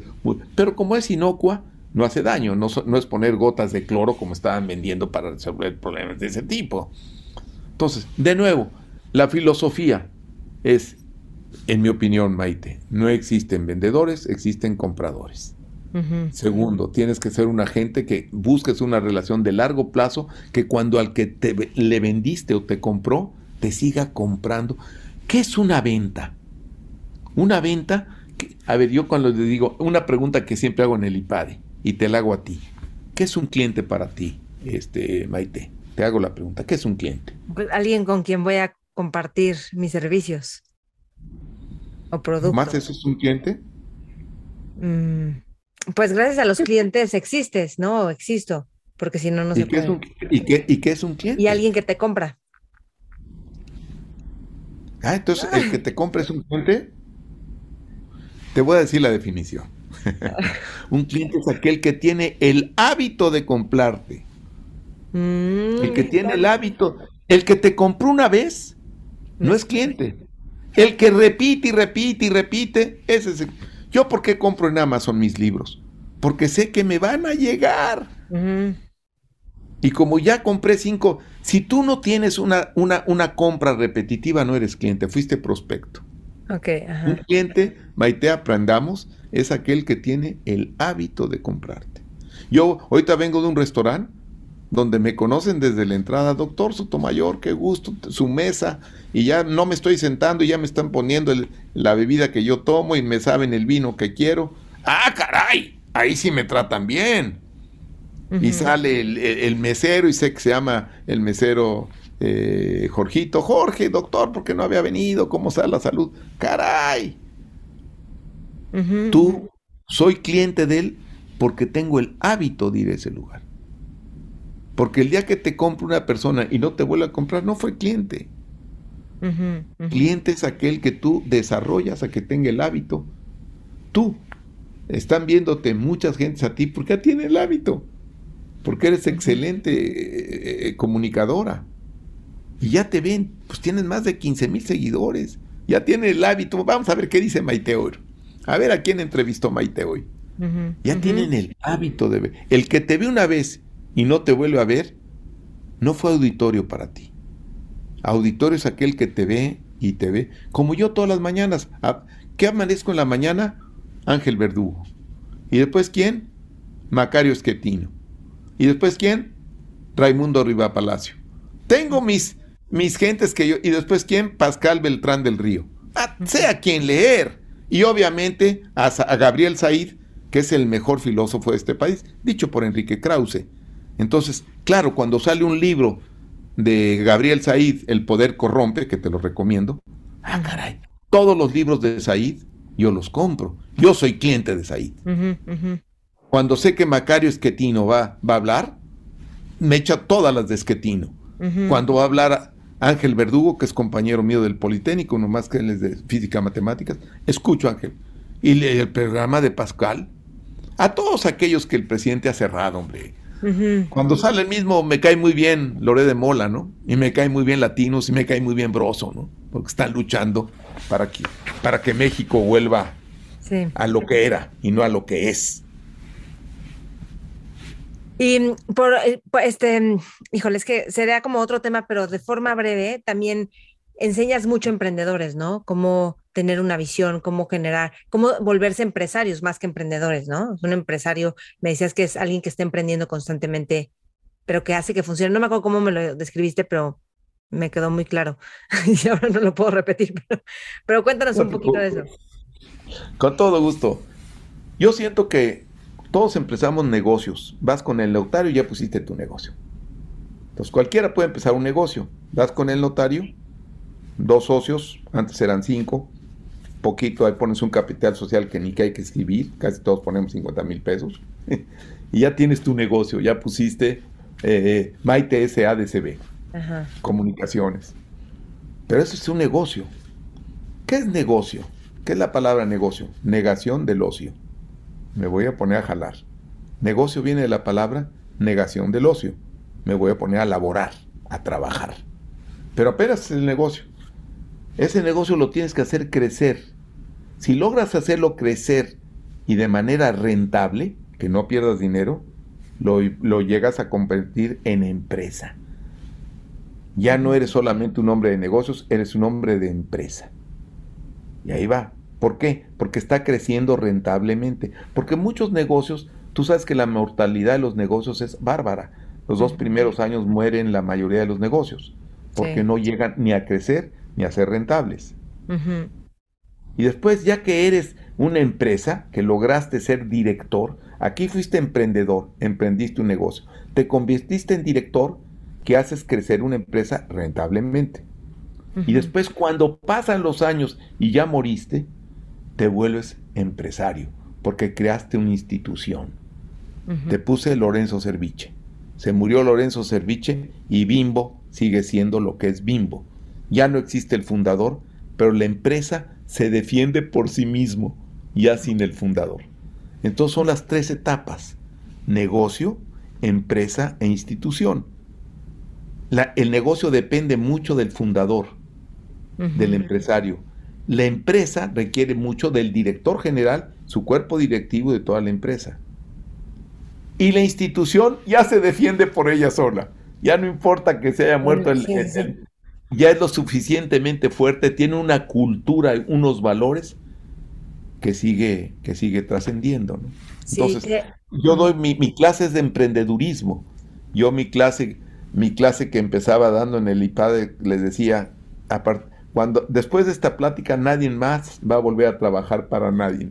De aquí todo el mundo va a salir a poner su negocio. Ese era mi trabajo. Que luego el tema es qué idea de negocio. O sea, quiero poner un negocio, pero ¿qué? Y, me enseñaste una gráfica que me encantó, de dónde vienen las mejores ideas de negocio, ¿no? De los emprendedores. Sí. así de, no, de las necesidades, de crear oportunidades. Pónganse a pensar todos, ¿de dónde viene una gran idea de negocio? El 70% vienen de tu chamba anterior. Por eso conviene, a, una de las formas de emprender es emprender, aprender para emprender. Métete a un negocio donde aprendas, posiblemente no ganes mucho, pero aprendas mucho y después replica parte de ese negocio con una diferenciación. El 70% de los emprendedores, toda mi competencia que salió en mi empresa, y si me están escuchando muchos te, pueden decir, ¿eh? todos trabajaron conmigo y todos compitieron conmigo. Entraban conmigo y, oye, si Jesús puede, yo voy a hacer lo mismo y le cambiar. Y a todos nos fue muy bien. es más, todos me invitaban a cortar los, y me siguen invitando a cortar los este, listones de sus empresas y competían conmigo. Y me decía, ¿y no se siente mal? No, al contrario, soy feliz de que de, mi empresa salieron emprendedores. ¡Qué bueno! ¡Qué bueno! Además alcanza para todos. Sí, sí, es una, eh, una, visión de abundancia, ¿no? De, uy, se me va a ir la gente y tanto que inviertes en la gente. No, al contrario, hay empresas que cuando tú entras, hay empresas que te, que te amplifican, te hacen ser mejor persona. Entras aquí y sales mejor y otras empresas, sobre todo estatales, que cuando empiezas sales peor persona, porque aprendiste corruptela. Ya ves que en el gobierno o se compran las ventas o se venden las compras. Yo por eso nunca he trabajado para el gobierno, porque si uno de tus, de tus trabajos es no, no hacemos corrupción, somos íntegras, pues trabajar con el gobierno, sobre todo con, con el actual, donde la corrupción es, no, no se había visto la corrupción del gobierno que tanto hablaba de corrupción como la de ahorita. El tema de la corrupción es un tema impresionante. Es yo lo doy en el IPAD, el tema de la corrupción, porque hay muchas formas de corrupción. No solamente es el soborno o el cohecho, hay la extorsión, te extorsionan. El mm. SAT está peor que nunca. Para conseguir una cita en el SAT, mi querida Maite, hay que dar dinero para que te reciba el SAT hoy. Y lo saben los empresarios que me están escuchando se llama extorsión. Después hay contubernio. Entonces el empresario tiene que saber cómo manejar la extorsión, el contubernio, el cohecho y... y, ¿Cuál es el contubernio? El eh, cuando nos ponemos tú y yo de acuerdo para alguna cosa maliciosa. tú y yo hacemos un contubernio para hacer algo maloso. Sí. El, el, libro que estoy leyendo que se llama Barking Up the Wrong Tree, es en Mentores Lab, justo dice que la trampa o la mentira es súper contagiosa. Entonces, si tú estás en un te va a contagiar y te dice, cuando vayas a entrar a trabajar en un lugar, ve cómo es la gente y la cultura y ve si quieres trabajar con ese tipo de gente y esa cultura porque te vas a volver como ellos, porque imitas y copias. Claro, es como cuando vas aquí a pedir un, un permiso de construcción, quieres hacer un edificio y llegas a la presidencia municipal a pedir un permiso de construcción y llegas con tus planos como arquitecto y quiero un permiso de construcción para este terreno. Y te lo reciben, te tienen que dar el permiso. pero tienes que dar dinero, si no, te... Y te van a decir, oiga, sería bueno eh, que platicara con un experto de afuera para que lo aconseje. Ese, e, ese es contubernio. Mm. Usted viene a ver una persona que está en contubernio con el gobierno para que decirte cómo va a salir el permiso. Eso es contubernio. Y en México, el SAT, por todos los empresarios somos motivo de... Ahora, que quede claro, para que haya corrupción se necesitan dos, dos lados, tan corrupto es el empresario que da el dinero como tan corrupto el, otro que lo pide o que extorsiona. ¿Sabes a mí que me dolió? A mí me dolió mucho en el temblor que muchos edificios se cayeron que eran nuevos, que no tenían por qué caerse y fue porque se hicieron aprobados por corrupción y no le pusieron el dinero y la, lo que se necesitaba para que fueran edificios bien hechos y se cayeron o quedaron casi, o sea, que dices, es que esto es como un tema así de integridad que no vemos y eh, con tal de hacer dinero rápido, con tal de hacer permisos porque la, ganan dinero, pero bueno, es un tema. Em, Jesús, déjame retomar algo del Camino de Santiago y es que me, gustó mucho como empezar a ver que hay toda una preparación, que empiezas a prepararte caminando una hora diario, a lo mejor con una maleta de tres kilos. Luego ves qué tipo de zapatos vas a usar. Le, tú mandas a las personas a leer libros. O sea, como que es toda una preparación para un gran camino. Y quería preguntarte si quieres agregar algo más acerca del Camino de Santiago, de por qué se hacerlo, de, o sea, lo que tú quieras. En primer lugar, porque es muy barato. van a ser una experiencia muy barata. Les va a salir 450 dólares y venir el boleto España-Madrid vía Cancún. No es para ricos ni para nada. Y allá van a ir de peregrinos, no de turistas. el peregrino, eh, el turista exige, el peregrino agradece. Entonces no es cuestión de dinero, lo puede hacer cualquier gente para cualquier bolsillo. Puedes llegar desde los albergues más baratos, municipales hasta, hasta los paradores más caros. Puedes llegar en primera clase en un avión, como puedes ir en un charter muy barato. O sea que eso es para todos los bolsillos. Mentira de que esto es... Eh, y luego hay menú de peregrinos, creo que los hostales cuestan como 5 euros, ¿no? Algo así. 15, 15 euros, 15 euros. No, ojalá que costaran 15, 15 euritos. Tu presupuesto más o menos te, te anda entre 80 y entre 80 y 120 euros al día más o menos, pensando que estás llegando a una... En mi caso, yo no llego a albergues porque mm. ronco mucho y me, odian los demás peregrinos. Yo llego a casas rurales. Una casa rural me cuesta 30, de 30 a 50 euros. Las casitas rurales es llegar a casa de un español que te renta como si fuera un B&B, que estás llegando a, un, a, una casita con bañito que hay. Y curiosamente muchas veces ahí hay, hay hasta lavadora y tú puedes lavar en, eh, si no, te tienes que lavar tu, tu, ropa ahí en, el mismo, en, el mismo, en el mismo baño. El peregrino lava su ropa. Entonces, 40, eh, 40 es lo que yo pago en una casa. Ahora, los muchachos que van allá y que no, no pueden pagar una casa rural llegan a un albergue que son gratis. Cero les cuesta. Pero tienen que dormir en literas, escuchar los ronidos, los ronquidos, sonidos y olidos que hay, en un Yo ya tengo 76 años, me puedo dar el lujo de, dejo a los muchachos allá, yo me voy a una, a una, a una, a una casa, una casa rural o a un mesón chiquito que esté en 30, en 30 euros, me, me lo echo, no, hay, no hay problema. Después, comidas, pues yo no gasto más de 30 euros, de nuevo 10, 10 y 10 o 15, 15 40, 75 euros es mi presupuesto eh, no tienes dinero, lo puedes hacer con 35 euros, 40 euros, siempre y cuando llegues a albergues eh, mm. sin problema. Que tienes lanita, ah, pues te puedes echar de repente un paradorcito que te va a costar 120 euros la noche o 150 dólares la noche en, en, en, León, por ejemplo, el parador de San Marcos, que es precioso, en Villafranca, el, eh, que es otro precioso, en Santo Domingo, en La Cansada, que hay otro parador o, llegar al parador de los Reyes Católicos, que vale la pena, ya después de, de 950 kilómetros que echaste, o 1200 si vienes de Sevilla, yo lo he hecho de Sevilla dos veces, se llama la Vía de la Plata, eh, pues yo sí, yo digo sí me voy a dar un lujito y llego al, al parador de, de, de, los Reyes Católicos que está enfrente de la catedral en la Plaza del Obredorio, pero ahí me cuesta 120 francos esa noche, pero vale la pena después de haber echado tantas caminatas, digo, si me doy mi lujito, entonces y, sobre todo si voy con mi hijo y demás, compartimos. Hay para todos. Eh, vale la pena que, lo pongan en su bucket list, hacer cuando menos una vez en la vida. Después le va a entrar Camino Manía, yo, yo voy por mi veinteavo camino.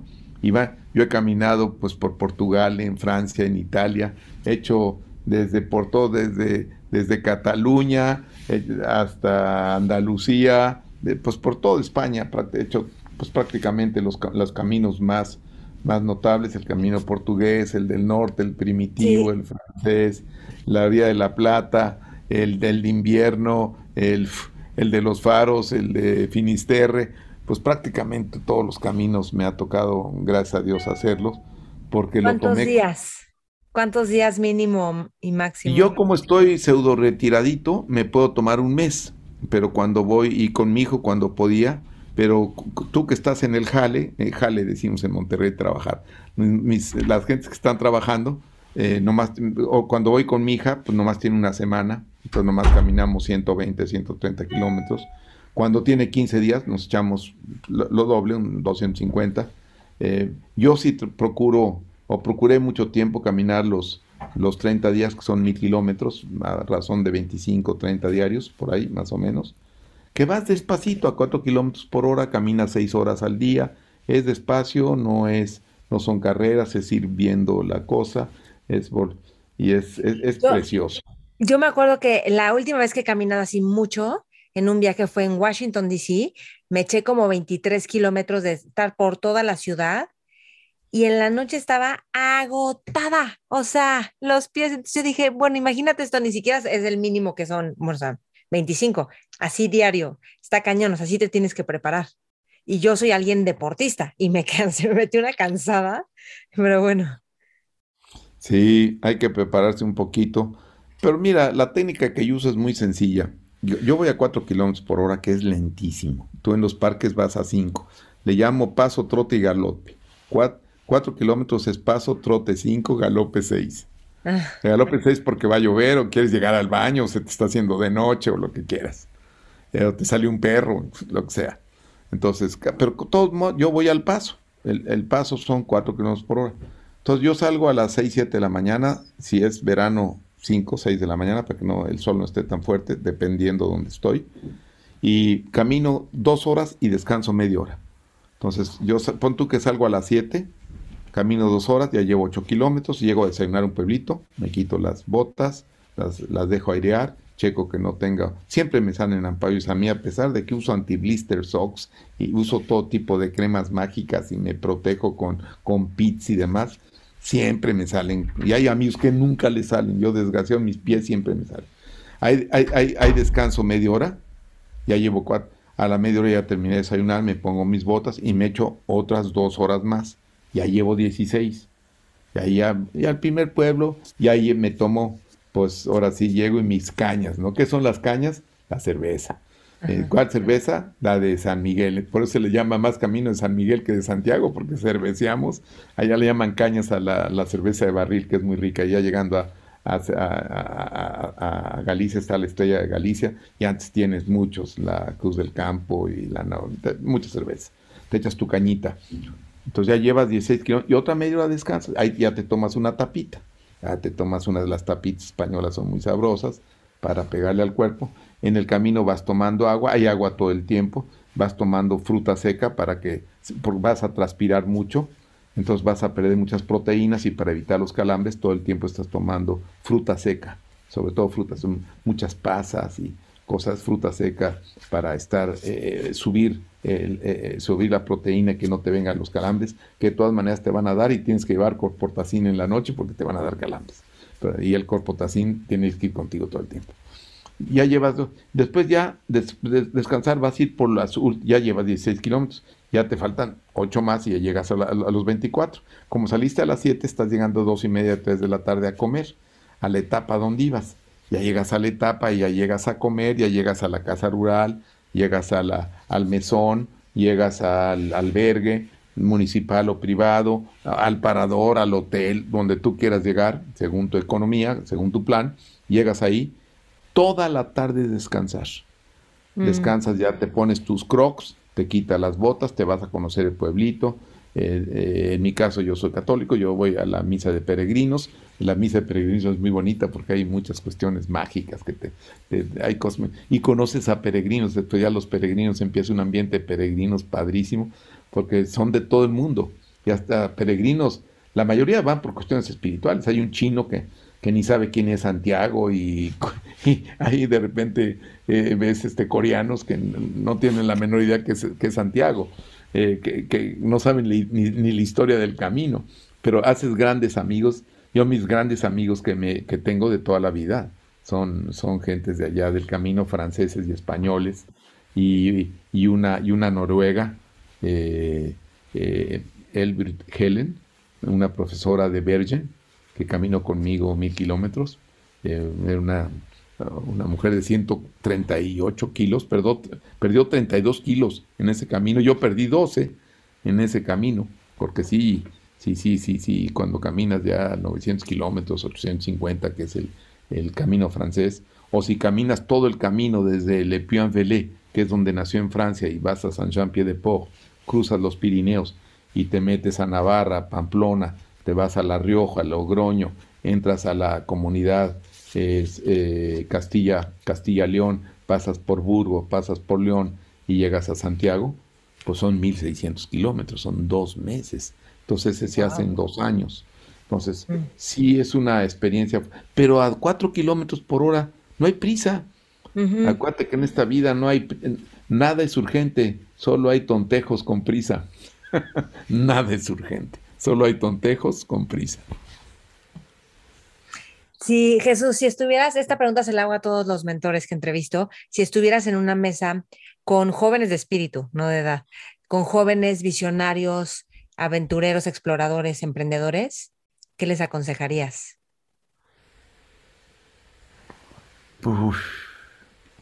Ante todo que los admiro porque en México ser emprendedor y ser empresario no es gracias a, sino a pesar de. Las gentes que más admiro son los empresarios mexicanos, sobre todo los emprendedores jóvenes que empiezan contra todo. Nadie les presta crédito, nadie cree en ellos y empiezan desde cero. Eh, que, tengan, que tengan mucha ilusión, que le pongan mucha pasión. La pasión es lo que hace la diferencia y que tengan muy buena actitud. De nada sirven los conocimientos y las habilidades, esas suman. La actitud multiplica. O sea, capaz de que no sabes mucho, pero tienes una actitud buena, esa multiplica. Ten una actitud positiva, que acuérdate que estás en un país que no nadie te va a ayudar, no te va a ayudar el banquero, te van a pedir, vas a tener que poner, como en mi caso, hasta veces las casas de tus padres para una fianza eh, de aval. No tienes nada más que tus estudios y tus ideas y tus sueños y llegas a, vender un producto. ¿Y usted quién es?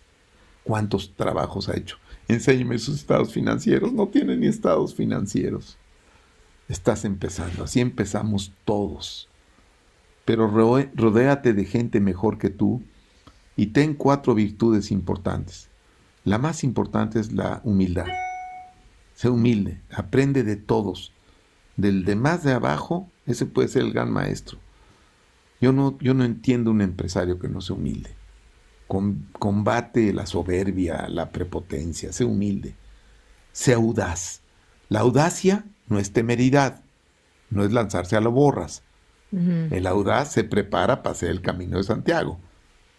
El temerario se va a lo borras y no puede caminar. El empresario igual. Antes de... Y la más... La, ahora sí, la madre de las virtudes del empresariado y de un directivo también, que es la prudencia, que le llamaba a Sócrates la sabiduría y también Aristóteles. La prudencia porque la dirección, el empresariado, es una ciencia prudencial. Es antes de cruzar el río, mide su profundidad. Ve en qué te puedes meter que puedas tú cumplir. Y hay, hay, hay, hay batallas que no vale la pena que tú, que tú las libres escoge, selecciona aquellas batallas en las que puedas tú ganar. Y hay muchas que deja pasar. Y segundo, ten pasión. Acuérdate que te vas a caer muchas veces, muchas veces, pero no te quedes en el suelo. Levántate una y otra vez con ese entusiasmo que te decía, ese Dios interior que te mueve hacia adelante. Cree en ti y piensa que esto es de largo plazo. No va a ser fácil. El comerciante vende una vez y se olvida de su cliente, acuérdate. El empresario hace amigos, clientes que les enseña el hábito de comprarle a él, porque ellos compran, no que, que tú les vendas, y que sean amigos de toda la vida. Cree en ti. Rodéate de gente mejor que tú. Consíguete socios y amigos en los cuales puedas confiar. Es más importante el socio que el negocio. Es como el matrimonio. Es más importante con quién te casas que el mismo sacramento del matrimonio. Ten cuidado del socio. Mucho cuidado. Más importante el socio que el negocio. Y en aquello que puedas hacer solo, no te hagas ayudar. Hazlo tú solo. Ten confianza en ti. Acuérdate que esto del socio y del eh, el socio da, como lo puedes explicar un poquito más? Sí, porque a veces uno para formar una empresa no tienes dinero para pagarle un ingeniero, entonces lo haces socio. Y cuando eres joven dicen, te invito al 50-50. Ah, caray, ya, desde que estás desde 50 y 50 es un error, porque entras en un candado difícil. Ten cuidado con qué porcentaje invitas a otra persona y que esa persona realmente tenga los mismos valores que tú. Porque un mal socio es tremendo, un socio te puede estafar, un socio te, se puede llevar tu... El que está hablando enfrente, duele perder una mujer, duele más perder un amigo. A veces un socio malo, eh, yo, yo, yo he hecho caminos de Santiago para irme a sacar las heridas de traiciones y de errores de socios, mm. que he perdido hasta su amistad. Entonces, estas canas, este pelo que se fue, ten cuidado con el socio. y ten cuidado. Y del matrimonio, porque dijiste, no es lo mismo el sacramento que la persona y qué, dirías, ¿cómo lo explicarías? Es más importante, con, con, tanto para las damas como los caballeros, escoger bien a esa persona que va a ser tu compañero de vida. ¿Qué, es escoger bien? tener toda la información, conocerse bien. Acuérdate que no va a depender del resultado, sino que lo conozcas con toda la información, que lo hayas visto en todas las cosas y tomar una decisión. No te asegura nada, capaz de que en dos años no están bien y deciden cada quien tomar su camino, pero en ese momento, acuérdate que la decisión no depende del resultado. Ese es un error. Porque es que tomaste la más decisión, ve que resulta. Oye, no, cuando tú no, no somos pitonizos. Cuando te vas a escoger un socio o una mujer o un hombre para casarse, tú lo conoces en ese momento. En ese momento investigas quién es su familia, cómo es él, qué valores tiene. Para eso es el noviazgo, para eso es la relación de largo plazo. El muchacho no tomaba, el muchacho te decía la verdad, el muchacho era fiel, no te ponía el cuerno, era todo. Te casas con él, muy bien. Capaz que después los amigos y demás te pone el cuerno, empieza a beber y bueno, pero eso tú no lo podías saber en ese momento. Pero yo te digo que cuando te dependa de ti la decisión, para eso existen los what if, velo con todo que sí y saca toda la información de ese muchacho, de ese socio, y entonces con él hazlo tu socio, con él hazlo tu novio y el día de mañana tu esposa con toda la información y conocimiento de ese momento, sin que eso sea garantía de que va a ser un, éxito, porque el resultado, como te digo, no depende de la decisión. La decisión que tú tomas es que estás, tú estudiaste bien quién es tu socio, tú estudiaste bien quién es esa persona que, que le vas a dar parte de tus acciones, que va a tener eh, voto en tu consejo, que va a estar en la asamblea de accionistas. Tienes que tener los mismos, con, los mismos valores de él porque el día de mañana eh, tiene que ser de amplio de espíritu. Es que tenemos que ganar lo mismo. No, a veces si hay, eh, si el otro es más valioso que tú, tú tienes que aceptar que el otro gane más que tú. Mm. Porque el otro es más importante, el otro es más importante para la empresa que tú y tienes que tener alma grande y mucha humildad para reconocer que el otro es mejor que tú o el otro tiene que admitir que tú eres el líder, que tú trajiste la idea, que tú estás poniendo el capital, que tú estás poniendo el riesgo. Entonces necesitas, igual que en el matrimonio, igual que en la sociedad eh, mercantil, hacer una empresa, mucho cuidado con tu socio. Y tenlo, y la única forma es conócelo bien, conoce su familia, haz viajes con él, pregunta cómo es con los... Y ya después, no te vayas con el primero, porque pueden haber grandes decepciones y grandes fraudes, porque los rateros existen por todos lados. Jesús, muchísimas gracias. ¿Algo más que quieras agregar? Pues Maite, me dirijo a ti eh, deseándote que tu actividad profesional la sigas haciendo. Te deseo mucho éxito, que no tengas 15 mil o 20 mil seguidores, que llegues a tener millones de seguidores, que tu voz llegue en todo el mundo, que tu frescura y tu forma, tu personalidad, tu carácter, tu transparencia, tu mirada tan clara de, del siglo de las mujeres, tú representas el siglo de las mujeres. Este es el siglo de las mujeres. En el TEC de Monterrey, donde estoy, ya la mayoría son mujeres, los mejores estudiantes son damas, las grandes empresarias son mujeres. Tú representas al futuro de México, que son nuestras mujeres también. Se acabó la época del machismo y del mexicanismo y de, y de la mujer atrás. Te felicito, Maite, a ti. Tú representas mi aspiración, que es la juventud como tú. Mujeres que nos ponen el ejemplo a los hombres, que aquí están trabajando estas horas, que eres una profesional. ¿Y por qué me di cuenta que eres una profesional? Como llegaste conmigo, con la foto que me pediste que tenía que estar bien dada, con, la, la con, con mi currículum que me pediste, con las horas que me pediste. Se nota que eres una profesional, que no haces las cosas a la y se va, que buscas la excelencia. No me tuviste que decir cómo eres, por tus obras sé cómo eres, Maite. Y como si fueras mi hija, te deseo que sigas siendo orgullo de tu familia y sobre todo orgullo de ti misma. Es lo que te digo a ti. Muchísimas gracias, Jesús. Gracias. ¿Dónde, si alguien te quiere buscar, encontrar este alguna red? Bueno, te iba a decir la página del Camino de Santiago, que me habías dicho cuál era la oficial. ¿Cuál era? Sí. ¿Cuál? La, la página del Camino de Santiago que, viene, me, pasaste una página el otro día, pero si no, luego me la pasas para ponerla. Sí, sí. Sí, ok. ¿Mm? Sí, a mí me encuentran en LinkedIn, ahí me encuentran en, si, si, se meten en Jesús M. Sotomayor, ahí están todos mis libros, todas estas cosas. Ahí están los libros de mi vida, Emprender o Dirigir, es un libro donde contamos dos profesores del IPADE y él eh, Juan Grau, mi compañero que acaba de morir, también él es, eh, fue ingeniero químico del MIT. Es un ingeniero que desde abajo llegó a ser el presidente mundial de Bacardí. Y es interesante porque en ese libro él dice, él, siempre que trató de emprender negocios, fracasó. Y siempre que dirigió empresas, llegó a ser el director de las grandes empresas. Y yo cuando traté de manejar grandes compañías, Telmex, ATT, que fui director de las dos, pues no me hallé. Yo nací para emprender negocios. Entonces, nuestro libro se llama Emprender o Dirigir, que son las dos oportunidades que vas a tener en tu vida. O dar de comer, ¿verdad? O que te den de comer. O crear trabajo o buscar trabajo.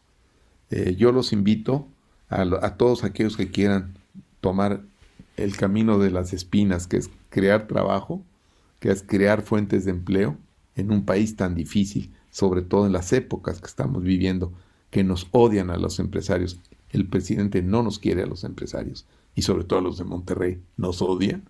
Entonces, es a pesar, este señor se va a ir y los empresarios vamos a continuar. Y mentira, puebrida. Sí, porque son motores, o sea, los empresarios son los motores de las sociedades, de la innovación, somos los, somos los que creamos el empleo. Y además los empresarios medianos y pequeños, como tu empresa y la mía, Maite. No son las grandes corporaciones, no son Telmex y las grandes compañías. El 90 o 80 y tantos por ciento del empleo lo hacemos la mediana y pequeña empresa, menos de 50, de, 50 empleados. Entonces te, te invito a que hagas tu empresa, que formes tu trabajo y si necesitas socios, tenlos con cuidado. Y, y, mucho cuidado cuando vayas a repartir las acciones. Hazte ayudar de algún viejo por ahí. Pide consejo sé humilde. Y yo creo que vas a llegar muy lejos. Pero te felicito. Ahí en LinkedIn me tienen a sus órdenes. Y en mis libros, Emprender o Dirigir, además, curiosamente ya está hackeado. Si ustedes, terminando esta plática, ponen en Google Emprender y Dirigir, van a ver Jesús Sotomayor. Todos mis estudiantes del TEC y del IPADE ya lo hackearon y está gratis el libro. Hay otro que se llama Cómo competir para ganar, que es una chulada de libro. Es el último que escribí con Grau. Otro que escribí con mi que es el es Manual de la Responsabilidad Social Corporativa para Pequeña y Mediana Empresa. Porque los empresarios, como en Farmacia San Pablo, tenemos una, una responsabilidad social corporativa fuerte con la sociedad. Y el último libro en el IPAD que escribimos muchos profesores del IPAD, que se llama Gobierno Corporativo. Estoy a sus órdenes en el emprendedurismo y ojalá que se lancen a la aventura, como Maite lo está haciendo, de, emprender eh, a pesar de todo. Vale la pena al final. Vale mucho cuidado con los socios, como mucho cuidado con el día que te decidas casarte. Ahí es una decisión muy importante. Genial, Jesús, muchísimas gracias, qué gusto. Un abrazo, Maite. Mentores. Espero que te haya gustado y servido esta entrevista. Me encantará saber de ti, qué es lo que más te sirve, qué es lo que más te gusta. Y acuérdate de seguirnos en todas las redes, Mentores con Maite. Yo también estoy en todas las redes, Maite Valverde de Loyola. Califica este podcast con cinco estrellas para que pueda llegarle a más personas. Y ya sabes que cada siete semanas empezamos Mentores Lab, donde vamos leyendo libros y los autores se vuelven nuestros mentores y vamos implementando los conceptos de los libros a nuestra vida diaria. No te lo pierdas, es fascinante, se te empieza a abrir la perspectiva, empiezas a tomar acciones distintas, excelentes temas de conversación también tienes. Entonces, si te quieres llevar a otro nivel, vente a Mentores Lab. Toda la información la publico siempre en las redes, ¿ok? Hasta pronto. Mentores. Okay, round two. Name something that's not boring. A laundry? Ooh, a book club. Computer solitaire, huh? Ah, oh, sorry, we were looking for Chumba Casino. That's right. ChumbaCasino.com has over 100 casino style games. Join today and play for free for your chance to redeem some serious prizes. ChumbaCasino.com. No purchase necessary. Full prohibited by law. 18 plus terms and conditions apply. See website for details.